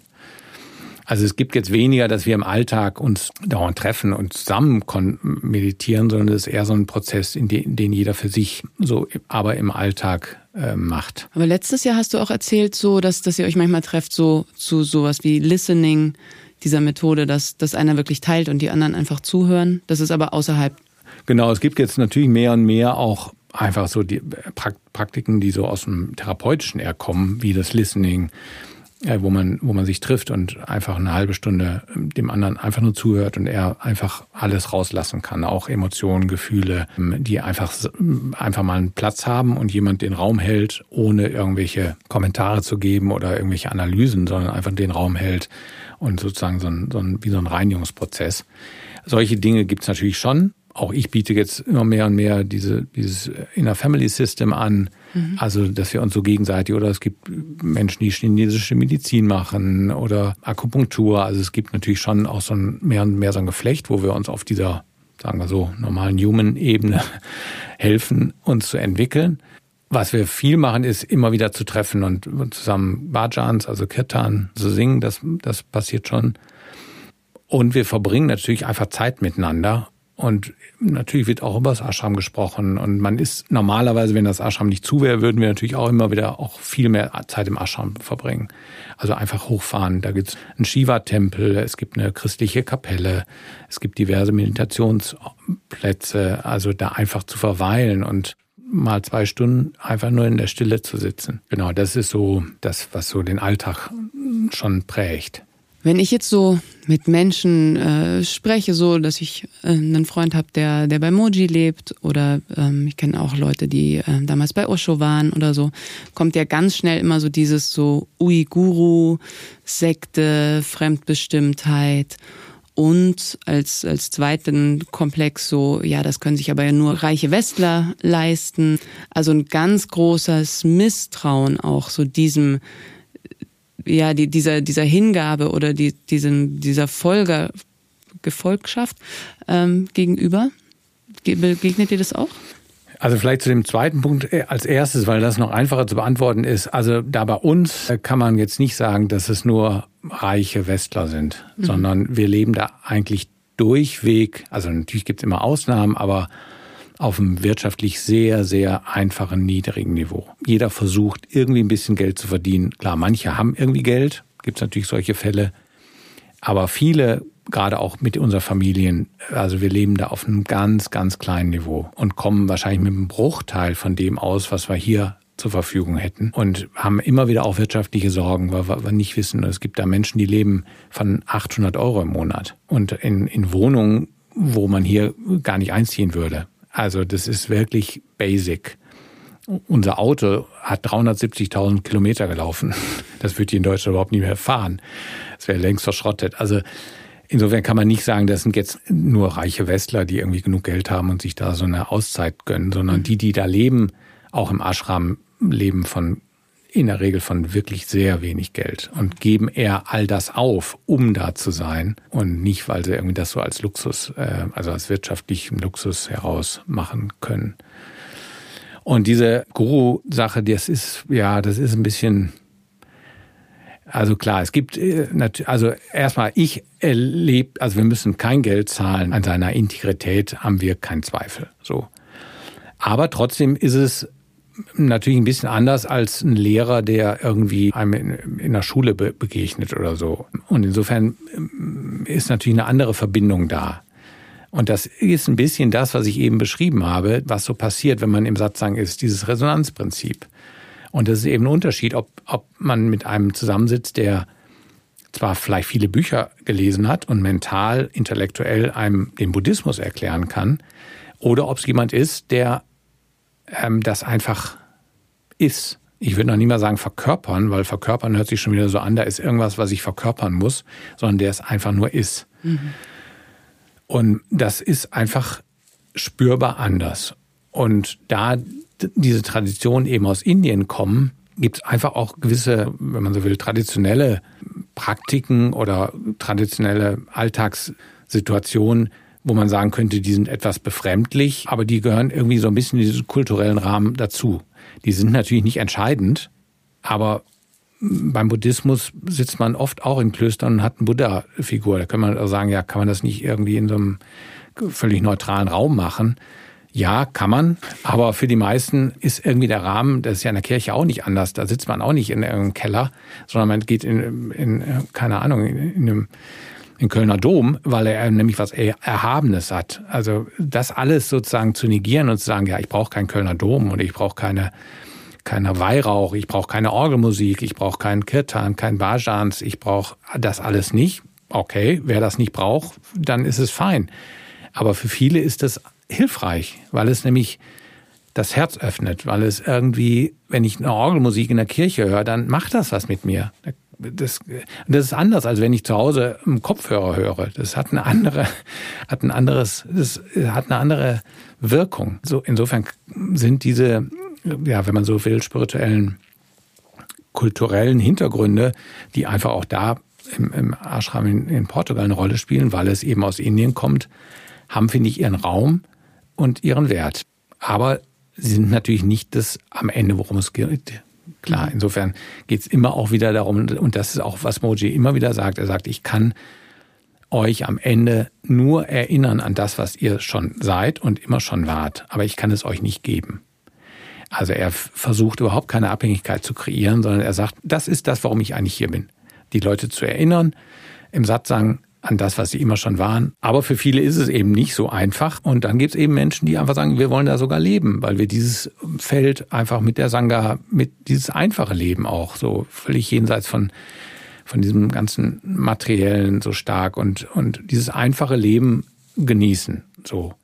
Aber das ist natürlich auch nicht am Ende das, worum es geht. Es ist einfach nur eine Lebensform, die wir da wählen. Mhm. Äh, die ist nicht besser oder schlechter, als wenn man in München in, in Schwabing lebt sondern es ist eine bestimmte Lebensform, die offensichtlich für die Menschen, die da sind, irgendwie das ist, was, was, was sie mehr erfüllt, was sie mehr inspiriert, was sich äh, richtiger anfühlt. Ja, und um so einen Ankerpunkt rum, ne, also wie, wie eine, eine spirituellen Lehrer und aber auch das ganze spirituelle Feld ist, ist ja das, das, was ja im Endeffekt auch eure Suche genau, war, ne? Genau.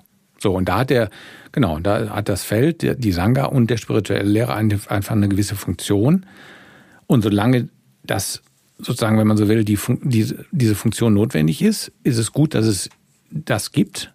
Und irgendwann gibt es möglicherweise den Punkt, wo man merkt, okay, das ist jetzt auch gut. Also oft ist es ja so, wenn, wenn die Lehrer sterben, dass dann für die Menschen plötzlich so eine, auch so eine Löslösung stattfindet und sie merken, okay, ja, der hat mich erinnert an das, aber ich, ich, ich habe es ja in mir. Also am mhm. Ende geht es ja darum, dass wir es in uns finden.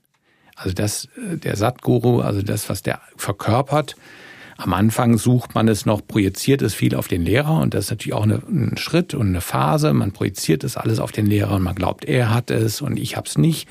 Das ist eine Phase, aber die ist, glaube ich, wenn man da nicht hängen bleibt, klar, wenn man da hängen bleibt und in der Projektion, dann kann sich natürlich eine Abhängigkeit aufbauen. Und immer das Gefühl, ich habe es nicht, aber er hat's. Mhm. Und wenn ich möglichst viel mit ihm zusammen bin, dann wird es irgendwie überschwappen nach und nach. Und das ist natürlich auch ein Glaube, den, den auch wir oft da unten haben. Na, wenn wir nur in seiner Nähe sind, nach und nach wird's dann irgendwie äh, so.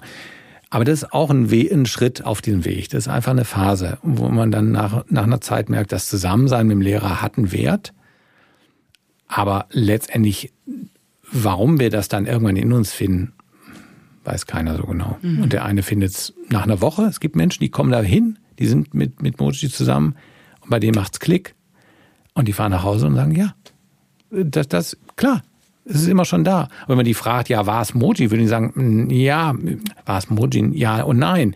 Es war irgendwie, offensichtlich ist da was aufgegangen, was klar geworden. Aber es war natürlich in mir so. Äh, Moji sagt ja auch immer wieder dasselbe. Könnte man auch sagen, warum musst du eigentlich zum hundertsten Satz sagen? Das ist ja nicht so, als wenn er irgendwie plötzlich eine neue Botschaft hätte. Er sagt immer wieder dasselbe. Und das erzählen schon die alten Zen-Geschichten, dass man, dass die Zen-Mönche über Jahrzehnte meditieren. Und irgendwann, da gibt's ja diese Geschichten, da fällt ein Kiesel gegen so ein Bambus-Schilfrohr und in dem Moment erwacht er. Jetzt kann man, könnte man sagen, es war das Bambusrohr und das, Schilf, das Schilfrohr und der Stein. Nee, das war es natürlich nicht. Es war irgendwas, was nach einem langen Prozess und nach einer langen spirituellen Praxis plötzlich reif war in uns und verstanden hat. Und das kann der Kiesel und das Schilfrohr sein und das kann die Worte vom, vom Lehrer sein, vom Guru sein. Aber es kann auch der Barhocker sein oder ganz was anderes, Natur. Also es, irgendwas reift ran und man spürt gar nicht so richtig und manchmal weiß man gar nicht, reift da wirklich was, aber es reift und reift und irgendwann ist es der Satzang und der Satz, den man schon hundertmal gehört hat. Und plötzlich öffnet sich was und denkt, mhm. oh krass, klar, so. Aber dafür musste man vielleicht den Satz hundertmal hören. Und nichts anderes macht Moji, dass er uns immer wieder erinnert, immer wieder dasselbe sagt, weil es nach und nach irgendwann, irgendwann klarer wird. Auch ganz schöne Aufgabe, oder? So ein spiritueller Guru zu sein und ja, wieder das, so, so ja. dieses Gefühl so, check's doch. Aber das war jetzt, ich glaube, er hat jetzt auch in den letzten Monaten häufiger so geäußert, mein Gott, ich bin, ich bin nur noch in diesem Körper, weil ich, weil es mir immer wieder auch so eine Freude ist, das zu teilen und euch daran zu erinnern, weil ich weiß, darum geht's auf dieser Welt. Darum geht's in diesem Leben. Hm. Und da kommt natürlich auch die ganze Energie, wenn man sich Amma anschaut. Ich meine, die, die umarmt äh, Menschen oft 20 Stunden am Stück. Da fragt man sich, wo nimmt die diese Energie her? Mhm. Über Tage hinweg. Das ist ein, also Irrsinn. Da ist diese Freude offensichtlich, das einfach zu teilen. Was, was, von dem die Lehrer sagen, das ist so so viel mehr, als wir glauben. So viel mehr, als unser Mind uns, also der Mind ist fast wie so ein, unsere Gedankenwelt ist wie so ein kleiner Käfig, der, in dem wir glauben, das sei die Wirklichkeit. Unsere Gedanken, unsere Zweifel, unsere, unseres dauernde Bewerten, das ist gut, das ist schlecht, unsere Zukunftsplanung, das ist wie so ein, wie so ein kleiner Käfig, in dem wir leben. Und wenn man mehr und mehr dieser Käfig aufgeht, und, und wenn man sich dann vorstellt, wie eine Amma oder andere oder Moji, andere spirituelle Lehrer, Ramana oder so, in was für, in was für einer unbegrenzten Weite die dann gelebt haben, ähm, dann ist es verständlich, dass die sagen, ja, und das irgendwie wollen wir das weitergeben. Ne? Mhm. Ja. Bist du Moji persönlich begegnet oder näher gekommen in der Zeit? Ja, also die, die wir da leben, die uns kennt er schon. Also er kennt uns mit Namen, äh, er weiß, wo wir sind, wer wir sind, mhm. er kennt die Lin. Es ist jetzt nicht so, dass wenn man außerhalb vom Ashram lebt, ihm dauernd begegnet und also er hat vor allem auch überhaupt kein Interesse an persönlichen Gesprächen. Also er, ihm geht's, das sagt er auch mal, ihm geht's nicht um, um Persönliches, 0,0. Ihm geht's wirklich nur darauf, immer wieder hinzuweisen auf das. Insofern hat man mit ihm keinerlei persönliche Beziehung oder auch die da oben leben, irgendeine Art von Freundschaft oder so. Er gibt natürlich Menschen, die er lieber mag in seinem Umfeld. Aber letztendlich ist das, ist das eher neutral. Aber hin und wieder passiert, dass, dass man ihm begegnet und dann sich aus so einer Begegnung im Grunde einen Satzang ergibt. Also im Januar zum Beispiel bin ich auch hochgefahren. Es gibt so einen kleinen Bereich im Ashram, der offen ist, auch für die Sangha aus dem Ort. Wegen Corona ist das ja alles beschränkt. Und da bin ich einfach in ihn reingestolpert. Und aus mir kam einfach in dem Moment die Frage, what has to happen? So, es war wie so ein, ich habe da überhaupt nicht drüber nachgedacht. Ich wusste ja gar nicht, dass er da ist, sondern es war einfach nur, what has to happen? I'm doing it since ever. What has to happen? Und dann hat sich daraus ein ganz wunderbarer Dialog entwickelt. Und dann sitzt man einfach zusammen. Da waren natürlich noch ein paar andere, aber eine Handvoll. Und nach ein paar Minuten hat er einfach mich in diesen Raum gebracht. Und da war ich in dem Raum. Und das ist, und dann merkt man, wow, da ist so eine Kraft in diesem Zusammensein, wo man einfach, äh, wo der meint, keine große Chance mehr hat der kommt zwar immer wieder und sagt, ja, hm, vielleicht ist es das ja doch nicht, aber einfach in diesem Raum zu bleiben und in, in diesem Dialog mit ihm, wo er immer wieder sagt, bleib da. What is it? Ist es, äh, ist es, kannst du spüren? Kann, hat es eine Form? Hat es eine Farbe? Nee, hat es nicht. Es hat keine Farbe. Es hat keine Form. Kann es fotografiert werden? Nee. Hat es Angst? Nee, es hat eigentlich auch keine Angst kann es kommen und gehen? Nee, eigentlich kann es auch nicht kommen und gehen. Ist es geboren worden? Kann man auch nicht sagen. Also, und durch diese, durch diese Fragen und diese Präsenz öffnet sich einfach das, von dem er spricht. Hm. Aber wie das passiert, er sagt immer, wenn es ist, wenn wir ihn treffen, dann soll es so sein. Und dann trifft man ihn genau in dem Augenblick. So. Und klar, jetzt gibt es auch wieder mehr und mehr Satzangs, wo er dann auch einlädt, wo man sich so langsam wieder öffnet, auch der, das, das Ashram. Das war jetzt wirklich geschlossen? Das war äh, genau mehr oder weniger ganz komplett geschlossen. Das war dann nur über online mhm. äh, möglich. Genau, die Hoffnung ist, dass das jetzt wieder ein bisschen äh, mehr sich öffnet. Aber der, die, die Arbeit oder das Innere, sich immer wieder erinnern, passiert einfach so. Es kann auch nicht sein, dass man immer nur einmal im Monat zum Satzang geht und ansonsten irgendwie, also es muss, oder das muss nicht, aber es ist einfach eine fortwährende äh, eine Praxis oder mhm. wenn man so will. Ne? Ähm, und wie ist das mit, mit der Lin? Also siehst du bei ihr, dass das ankommt? Also das kann, weil kann ich auch gar nicht so wirklich sagen. Also was ich sehe ist, dass das Leben generell glaube ich, der Lin sehr gut tut. Ich meine, die ist da, die spricht, die spricht inzwischen fließend Englisch, äh, fließend Portugiesisch. Sie hat ein sehr einfaches, aber naturverbundenes Umfeld. Sie kann zur Schule laufen. Es ist eine kleine Dorfschule mit, mit 20 Kindern, 10 in der Klasse. Äh, sie hat einen schönen Freundeskreis, einen stabilen Freundeskreis. Also ich glaube, dass das Umfeld insgesamt ist, glaube ich, zumindest in den jungen Jahren sehr, sehr förderlich. Also wenn es mal in der Pubertät ist, weiß ich noch nicht genau, aber im Moment ist, tut er das sehr gut. Wie weit sozusagen das Ashram, Moji und dieser spirituelle Background eine Wirkung hat, das kann ich nicht so wirklich sagen. Ich glaube, es hat eine Wirkung, weil es sicherlich was anderes ist, da aufzuwachsen als irgendwo in einer Großstadt, wo wo es nur um Arbeit geht oder viel mehr um Arbeit, um Geld verdienen, um Hektik, um aber das ist natürlich irgendwo nicht so, so klar greifbar. Ne? Naja, und ich denke, indirekt ist es natürlich durch euch, also einfach die, die Veränderung, die in euch stattfindet. Und wenn da weniger Ängste, weniger Wut, weniger was auch immer sind und der Raum sich weitet, ist es natürlich für die Kinder, macht es einen Riesenunterschied. Genau. Hm. Genau, weil wir natürlich eigentlich das weitergeben an unsere Kinder, was wir selber nicht aufgearbeitet haben. Also unsere eigenen Traumata geben wir im Zweifel weiter. Unbewusst natürlich, eher energetisch. Ähm, und klar, wenn unsere Systeme freier werden und gelöster und mehr Gottvertrauen da ist, mehr Vertrauen in, ins Leben, dann ist das natürlich für die Kinder das größte Geschenk. Hm. Weil wenn sie Eltern haben, die dauernd kontrahiert sind, in einem kontrahierten Ego-Zustand, wo viel Fight-and-Flight-Modus aktiv ist, dann spüren Kinder das. Und das ist natürlich, was sich überträgt. Aber das heißt nicht, dass wir alle da dauernd in diesem Zustand sind, weil viele muss man ja auch sich irgendwie eingestehen. Schon Buddha hat ja gesagt, der Weg beginnt für die meisten mit der Erkenntnis von Samsara, also vom Leiden, von Suffering. Das heißt, Menschen, die irgendwie das Gefühl haben, ach, ich bin doch ganz fein, so hier irgendwie in, in Bayern.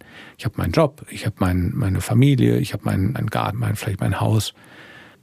Die irgendwie so gefühlt ganz im Reinen mit der Welt und sich sind, die gehen nicht in Ashram. Hm. Die gehen noch nicht mal auf einen Workshop, weil, weil sie gar nicht das Bedürfnis so sehen. Und das ist auch gut so. Also ich glaube, es ist auch völlig in Ordnung so, wenn man auf so einer Ebene in diesem Leben einfach ist, wo es irgendwie ganz, ganz gut so ist. Vielleicht gibt es irgendwann eine existenzielle Veränderung, eine Krankheit oder so, aber für ganz viele äh, ist es einfach, weil sie irgendwie merken, nee, da fehlt was in meinem Leben. Da gibt es irgendwas, das ich spüre, so und die deswegen auch zusammen Ashram ziehen. Insofern kann man, muss man einfach sagen, klar, viele von uns sind definitiv auf dem Weg. Und damit gibt es auch nach wie vor Enge und, und Kontraktion und, und Patterns. Also es gibt ja, gibt ja immer wieder so den Gedanken, dass dieser spirituelle Weg jetzt mit einem Familienleben auch schwer kombinierbar ist. Und ich denke, es ist gefühlt leichter, ne, wenn man, wenn man sich jetzt ganz dem hingibt. Vielleicht stimmt es auch nicht. Aber, aber so diese, diese Kontraktionen und die Konflikte und dieses Miteinander auch da durchzugehen und das mit reinzunehmen und davon auch immer wieder einen neuen Impuls zu bekommen. Das finde find ich so einen total schönen Ansatz, weil so dieses, ich setze mich jetzt allein in die Höhle auf den Berg, ist gut und für sicher für, für manche so der richtige Weg. Aber dass, dass so das andere, der Körper, das Hiersein, die Schulaufgaben, das Abendessen kochen und so, dass das alles mit da teilnimmt, ne? Und, und die spirituelle Praxis ein ganz wichtiger Teil davon ist, aber jetzt nicht alles, weil wir sind ja hier, wir sind ja verkörpert. Das, das finde ich, ist so ein, so ein schöner Weg oder auch schön, das zu sehen, dass das eben alles so einen Raum hat da drin. Ja, und vielleicht entscheiden wir das ja auch gar nicht. Also manche landen da eben mit einer Familie hm. und manche landen da ohne Familie. Und, und ich, vielleicht ist es gar nicht so sehr, ist es auch ein Stück weit einfach so vorbestimmt, so wie es ist. Und ich sehe, da hast du vollkommen recht, es hat sein, seine Kraft, diese auch Zeiten alleine zu haben. Also ich, ich glaube, ohne eine spirituelle Praxis oder eine meditative Praxis ist es schwer. Also ich glaube, das gehört einfach dazu. Oder mal ein Retreat oder eine Woche, wo man sich wirklich rausnimmt, weil man sich einfach sonst sehr verliert in diesem hm. weltlichen, organisatorischen. Und gleichzeitig ist es natürlich so, wenn man mit der Familie oder in einer Partnerschaft immer wieder getriggert wird, man wird natürlich immer wieder erinnert an das, was noch nicht transformiert, gesehen oder geheilt ist. Manchmal haben wir ja auch immer das Gefühl, ach, wir sollten, wenn man im Ashram leben würde, ohne Familie, dann wäre alles besser. So, das ist natürlich auch so ein bisschen so ein, so ein Glaube, den, den viele von uns haben.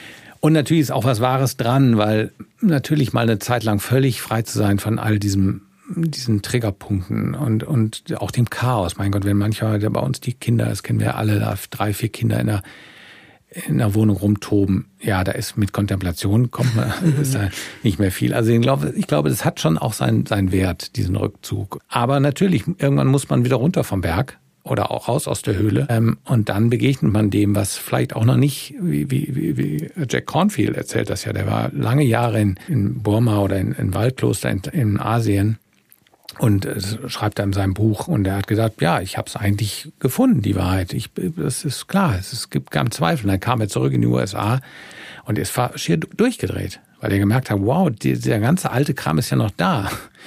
Der war nur einfach jetzt so ein bisschen beiseite gepackt. So, und dann kam die Eifersucht und alles, der ganze Scheiß kam hoch. Und mhm. er ist schier durchgedreht, weil er gedacht hat, ich habe es doch in Waldkloster eigentlich, habe ich gedacht, ich habe die Wahrheit gefunden. Und da musste er durch, diesen, durch dieses Zeug durch. Aber ich glaube, er ist ganz anders da durchgegangen nach diesen Jahren im Waldkloster, ähm, als wenn er da diese Zeit nicht gehabt hätte. Das ist ein, ist ein, glaube ich, ein Riesenunterschied. Wenn man diesen, irgendwie diesen, diesen Raum erfahren hat, in dem alles passiert, dann passiert das Verbrennen schneller oder schneller, na, nicht schnell, schnell, aber irgendwie ist dann, ist das eine andere, Ne, ich glaube, man hat halt so einen Nordstern, ne? also ja. so, einen Leitstern, an dem man sich orientieren kann. So. Ja. Ähm. ähm. Und man verliert sich einfach nicht so da drin. Hm. Das ist so, in unserem IFS ist ja genau dasselbe. Wenn die Leute nicht das selbst irgendwie erfahren, geht die Arbeit nicht. hm. weil ich komplett identifiziert bin. So ist es ja meistens für uns. Wir sind einfach identifiziert mit diesen Teilen. Und da gibt's gar keine Lücke. Das heißt, man muss, äh, auf, egal ob man therapeutisch arbeitet oder spirituell, es, es muss erstmal diesen Raum geben. Diesen Raum zwischen dem, was ich für, für mich halte, meine Gedanken und meine, meine Anteile, meine Parts, meine Gefühle. Solange ich das für mich halte und komplett darin identifiziert bin, gibt's gar keinen Prozess, weder spirituell noch therapeutisch. Und, aber das ist für viele von uns erstmal richtig schwer, dieses selbst überhaupt zu erfahren. Ich hatte neulich, weil ich ja diesen, dieses Online ähm, Curriculum da in den USA mache mit dem äh, Schwarz, der Erfinder vom IFS, mhm. gab es einmal so einen Zoom-Talk und dann habe ich ihn gefragt. Er spricht immer vom Selbst und er tut oft so, als wäre es so so einfach äh, zugänglich. Und ich habe ihm gesagt, ich habe jahrelang gebraucht, bis ich überhaupt verstanden hatte, was das Selbst ist. Äh, also es wird oft so getan, als wäre das so, ja, klar für jeden. Für mich war es lange nicht klar, was überhaupt das Selbst ist, nämlich mhm. ein neutraler Beobachter. Kein mentaler Beobachter, sondern ein neutrales Feld, was aber nicht identifiziert ist mit den Teilen. Und er hat auch gesagt, ja, das ist, das ist eigentlich der Schwerpunkt der Arbeit. Es geht natürlich auch um die Parts, um die Teile, aber es geht ganz stark um darum, dass wir dieses Selbst immer mehr in uns entdecken. Naja, ich denke auch, wenn man zumindest eine Idee davon hat, von dem Selbst, erst dann kann man ja auch Klienten oder einem Gegenüber ähm, den Raum bieten, zu sagen, so, hey, da ist auch was bei dir und auch diesen, diesen tiefen Glauben, dass es einen heilen Kern gibt, dass es genau. einen Kern gibt, der ja. unabhängig von diesen ja. Teilen, ja. Und dafür ist es hilfreich, dass man einfach auch eine Zeit hat, wo man die sozusagen nicht permanent in so einem Triggermodus ist. Hm. Weil da im, im kompletten Trigger das selbst zu entdecken, ist halt fast unmöglich. So.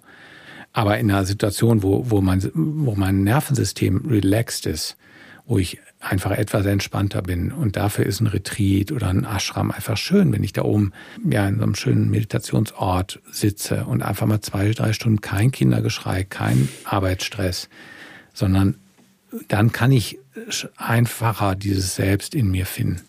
Mhm. Und dann kann ich natürlich mit der Erfahrung mich dann wieder zuwenden, den, den Patterns, den Parts, die vielleicht noch übermäßig aktiv sind.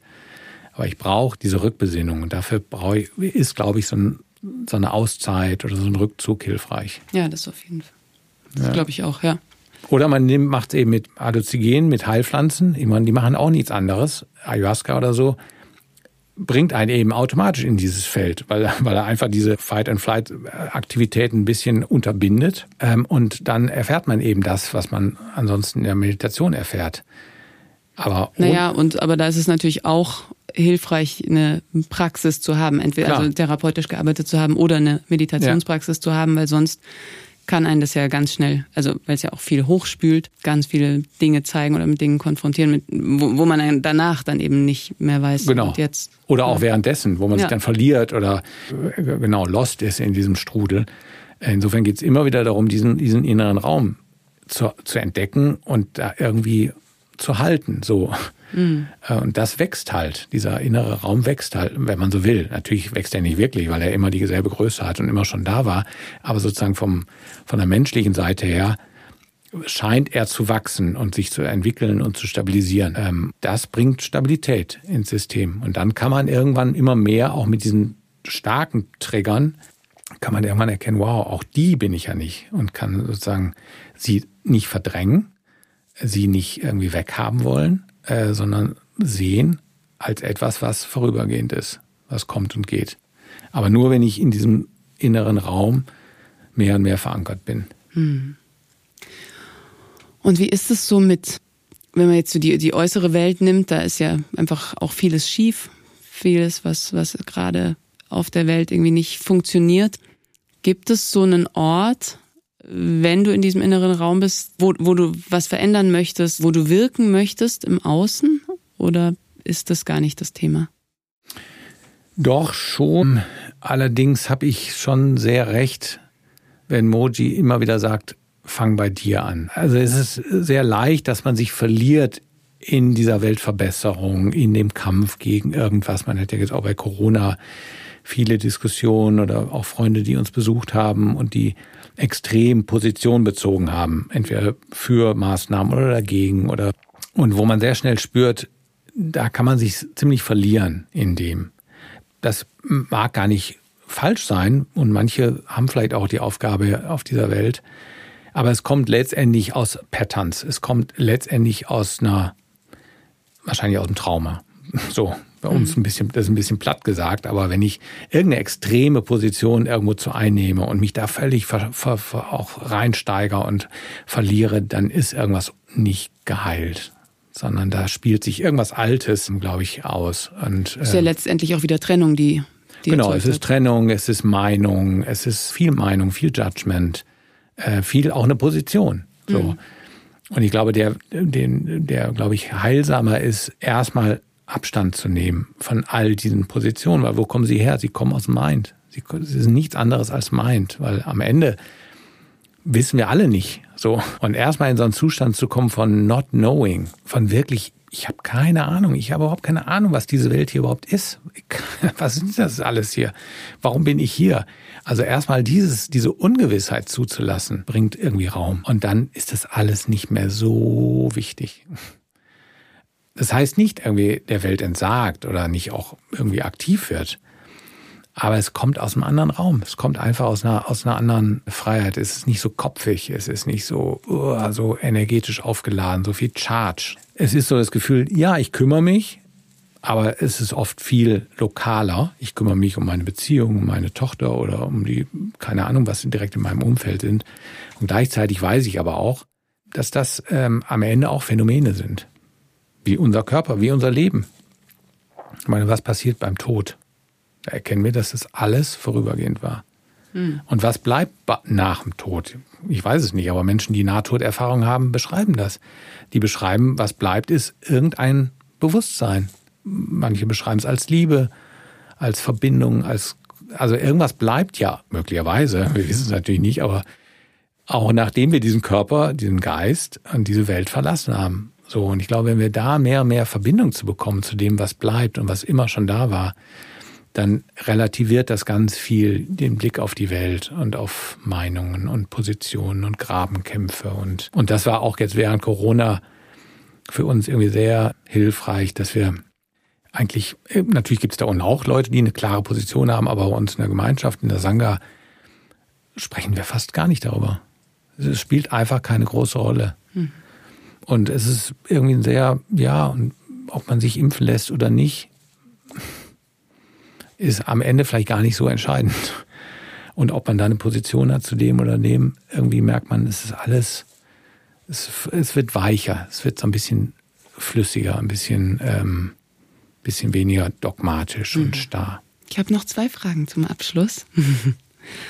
Es gibt diesen Gedanken, den haben amerikanische Ureinwohner mal formuliert, dass wir so leben sollten, dass es für die nächsten sieben Generationen ein sinnhaftes Leben ist, also dass wir die mitdenken. Und dass wir auch die sieben Generationen vor uns mitdenken. Und wenn du dich so siehst, so in diesem Zusammenhang der Generationen vor dir, der Generationen nach dir, wie, wo siehst du dich da?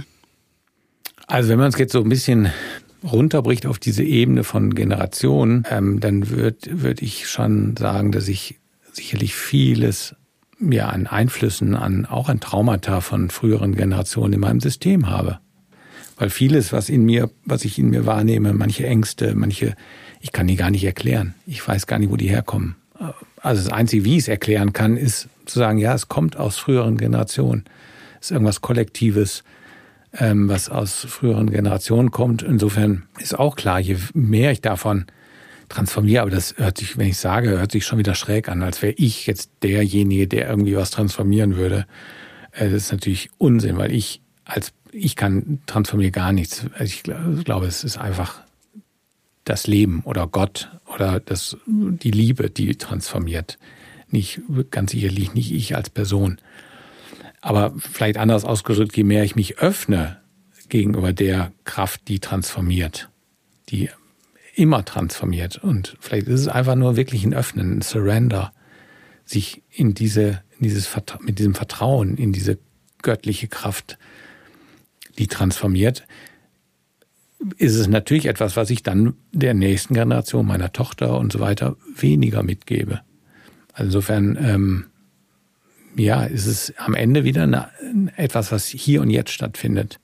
Und natürlich ist es ein schönes Bild, wenn man sagt, da ist irgendwas in meinem Rucksack, was aus früheren Generationen kommt und irgendwie gebe ich diesen Rucksack auch weiter. Aber die Aufmerksamkeit ist hier und jetzt. Mhm. Also wie kann ich jetzt in diesem Augenblick und in diesem Leben mich dieser heilenden Kraft mehr und mehr öffnen? Und es gibt ja, Buddha hat ja gesagt, in dem Augenblick, als er erwacht ist, sind alle mit ihm erwacht. Und das ja versteht man immer gar nicht, was er damit gemeint hat eigentlich, weil ich bin nicht erwacht, als er erwacht. Äh, und wahrscheinlich waren viele, die bei ihm saßen, aber auch gedacht, keine Ahnung, ich habe das jetzt irgendwie nicht. Äh, aber er hat natürlich auf einer Ebene, eine Ebene erfahren, wo, wo wir alle erwacht sind. So, also was wir einfach nicht glauben, was wir einfach unser Ego äh, nicht glauben kann. Aber er hat diese Ebene eben wahrgenommen und hat gesagt, wir sind ja alle eins. Also ich, da ist ja gar kein Unterschied zwischen ihm und dir und mir, weil das ist ja nur mein Körper. Aber das, was wir sind, das ist ja eins für alle. Insofern gibt es, glaube ich, auf diesem spirituellen Weg verschiedene Ebenen, die alle ihre Berechtigung haben. Und es mhm. gibt eine spirituelle Ebene, es gibt eine, eine kollektive Ebene, es gibt, ja, es gibt eine non-duale Ebene. Und jede Ebene hat auch ihren Wert und ihre Berechtigung. Und dieses Bild mit diesen sieben Generationen ist eine Ebene die absolut ihr, ihren Wert hat. Aber wahrscheinlich nicht die letzte Wahrheit ist, weil am Ende gibt es keine Generation, gibt es keine. Lösen sich dann auch Raum und Zeit auf. Und lösen sich Raum und Zeit auf. Und gleichzeitig leben wir in dieser Welt mit diesen Generationen und mit unserem Körper und mit unseren Traumata und mit unseren weltlichen Freuden. So, das äh, absolut, das ist ja das eine oder das andere. Hm. Ja, Gott sei ja. Dank. Gott sei Dank, genau. Ja. Sonst wären wir ja irgendwo nicht auf einem anderen Planeten, wo das irgendwie anders wäre. Aber wir sind ja hier hingeboren, weil wir ja hier leben sollen. Also insofern ist es keine Weltflucht, keine, nicht irgendwas, was im Jenseits ist oder was Beyond ist. Das sind alles Zwischenphasen. Aber am Ende geht es darum, ganz am Anfang hast du es auch angesprochen, dass wir, dass wir es hier, dass wir alles das erleben, was hier zu erleben ist auf dieser Welt. Mhm. Ja. Bin ich auch vielleicht halt nur mit ein bisschen weniger kämpfen und ähm, also dieses, was, was mich total anspricht, ist, ist so dieses ins Vertrauen gehen und sich so vom Leben führen zu lassen, was, was ihr ja wirklich sehr gemacht habt mit allem, was das dann eben auch an Herausforderungen bringt. Aber das ist, ja, das ist einfach nicht so, ich muss alles selber genau. machen und ja. kämpfen und tun, ja. sondern ja. Dieser Dua, das ist eigentlich, das ist ja ein ganz schönes Bild, was immer auch viele Lehrer nutzen, dass dieser Dur nach und nach wegfällt. Mhm. Und gleichzeitig die Dinge aber passieren. Also es ist ja keine Passivität, sondern die Dinge passieren, das Leben geht weiter, man ist aktiv, ich bin aktiv in der Welt, ich gestalte, ich aber das Gefühl, dass ich es alles bin, was alles das machen muss, was schon morgens aufsteht und einen Plan hat und äh, Ängste und, und Widerstände und oder eine Suche oder ein Desire oder so, dass das nach und nach ähm, zumindest schwächer wird, hm. wenn es sich nicht ganz auflöst, vielleicht in diesem Leben, aber zumindest dieses Gefühl, ich bin der Dur, was ja eigentlich eine Hybris ist.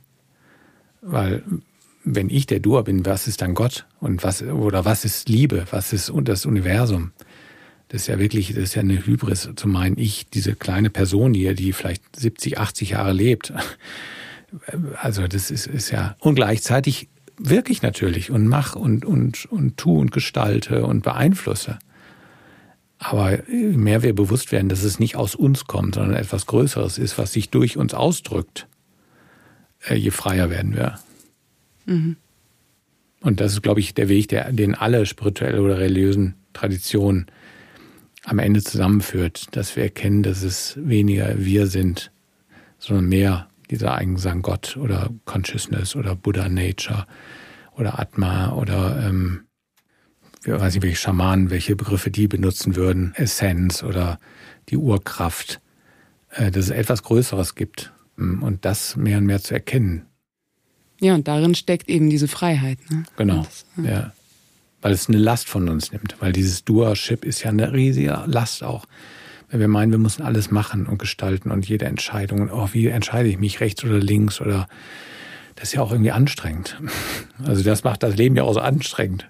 Und Moji sagt immer, let life care for life oder for itself. Also das Leben sorgt für sich selber. Und das fällt uns aber so schwer, das zu glauben. Das ist, wir sind aufgewachsen oder aufgewachsen, aber mit diesem Gefühl, ich, ich, ich. Ja, ja, dieses ständige Ich muss und äh, ich muss es auch unter Kontrolle halten. Genau. So, ne? Ja, das ist ist ja ja, wirklich ein, ein großes, großes Misstrauen dem Leben gegenüber. Genau. Und dann hören wir eine Predigt und denken, ah, da spricht jemand von Gott oder gehen zum Satz sagen und der sagt, nee, es ist alles. Ja, und dann denken wir, ah, ja, hört sich schön an und gehen raus und dann ist der Ich-Motor wieder aktiv. So, und der ist permanent, ist das wie so eine Kontraktion, das ist eine energetische Kontraktion. Die, die, die ganze Welt sozusagen, ich bin eigentlich im Mittelpunkt und die Welt ist um mich rum. Und es geht die ganze Zeit darum, diese Welt irgendwie zu, zu kontrollieren, äh, nach meinen Bedürfnissen zu gestalten, möglichst angenehm und das Unangenehme zu vermeiden und zu planen. Und, aber das kommt immer aus so einem scheinbaren Ich-Zentrum. Und ich glaube, die religiöse, spirituelle Praxis ist, dass das einfach erkannt wird nach und nach, dass das nicht die Wirklichkeit ist. Ja, es ist immer wieder, finde ich, erstaunlich, dass es eben diesen ganzen Weg gibt und eigentlich auch keinen Weg. Und also, also eigentlich ist es ja, Ja. alles da. Genau, das beschreiben ja auch viele, die dann irgendwie, die sagen, ja, es war ein langer, langer Weg. Und als es aber irgendwas in mir sich geöffnet hat, war klar, es gab gar keinen Weg. So, das ist halt das Paradox, was in allen Traditionen immer wieder auch beschrieben wird. Ja. Und das für den Mind nicht zu verstehen. Nee. Und das heißt ja auch nicht, dass man deswegen den Weg nicht gehen Nee, muss, was du genau. vorhin beschrieben hast. Ne? Genau, Ja. ja. Gut, die allerletzte Frage, die ich immer stelle, ist, wenn Ja. alles möglich wäre, was würdest du dann jetzt tun? Ich glaube gerade nicht, nichts anders. Hm. Und interessanter war gestern oder als wir, als ich neulich gestern durch Heidhausen lief, ähm, kamen auch so Gedanken hoch, ja, wäre es auch eine Option, wieder nach München zu ziehen. Und irgendwie, ja, es wäre auch eine Option. Also es ist überhaupt nicht, gar nichts ausgeschlossen. Und äh, darin steckt auch so eine Freiheit. Also ich hätte jetzt, könnte jetzt in dem Augenblick nicht sagen, ich würde irgendwie was anders machen, ich würde woanders hinziehen oder ich würde woanders leben wollen oder einen anderen Guru oder eine andere Job oder äh, das könnte ich jetzt nicht sagen, dass da irgendwas, einen ganz starken Impuls, natürlich gibt es immer mal Augenblicke, wo so ein Impuls hochkommt, wo ich denke, irgendwie sollte noch was anderes sein. Aber es gibt auch immer mehr die Gewissheit, dass es das nie ist. Egal, so. Also insofern diese Wunschfrage. Natürlich kann ich jetzt sagen, ja, ich wünsche, ich würde, wäre erwacht oder ich wäre, klar, das kann man natürlich immer sagen irgendwie.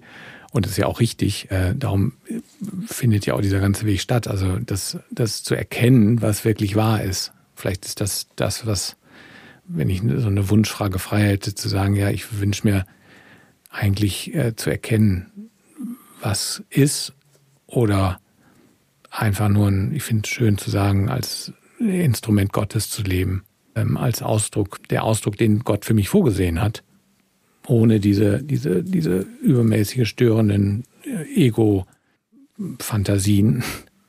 Also das wäre vielleicht, ja, wenn man, wenn ich einen Wunsch äußern könnte, wäre das ein Wunsch. Aber ich glaube, das wird gar nicht darauf hinauslaufen, dass irgendwas anders sein muss. Es kann alles genauso sein, gerade wie es ist. Außer wie man das alles wahrnimmt.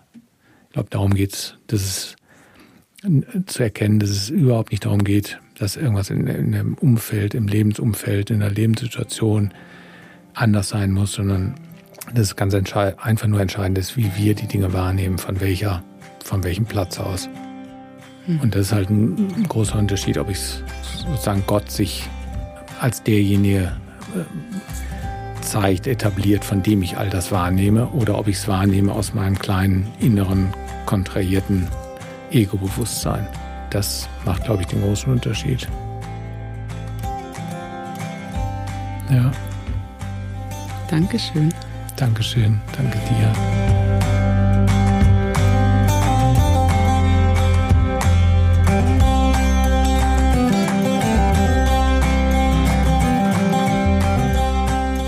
Das war Erasmus Bielefeld bei Wachstumsversuche. Vielen Dank fürs Zuhören. Das Gespräch bedeutet mir viel und ich finde, es passt ziemlich gut zu dieser Zeit kurz vor Weihnachten, wenn die dunkelsten Tage sich langsam wieder verabschieden und das Licht zurückkehrt. Ich habe durch unsere Unterhaltung viel verstanden und bin auf eine schöne Art zur Ruhe gekommen. Und mir ist klar geworden, dass ein Guru nicht die Lösung sein muss, für einige Menschen aber ein hilfreicher Schritt auf der Suche nach der eigenen Wahrheit sein kann. Ich wünsche Rasmus und seiner Familie, dass sie ihren Weg weiterhin so klar, mutig und kraftvoll gehen und dass sie immer mehr das finden, was sie sich wünschen. Euch wünsche ich eine wunderbare Weihnachtszeit oder falls ihr kein Weihnachten feiert, zumindest einige ruhige Tage und einen guten Übergang in ein neues, hoffentlich etwas leichteres Jahr. Wenn euch die Folge gefallen hat, freue ich mich wie immer sehr über eure Bewertung, eure Weiterempfehlung, euer Teilen auf Instagram, Facebook oder anderen Kanälen und natürlich eure Gedanken zu den Inhalten. Wir hören uns hier wieder mit der nächsten Folge meiner Wachstumsversuche. Ich freue mich drauf. Bis dahin, alles Liebe, Sarah.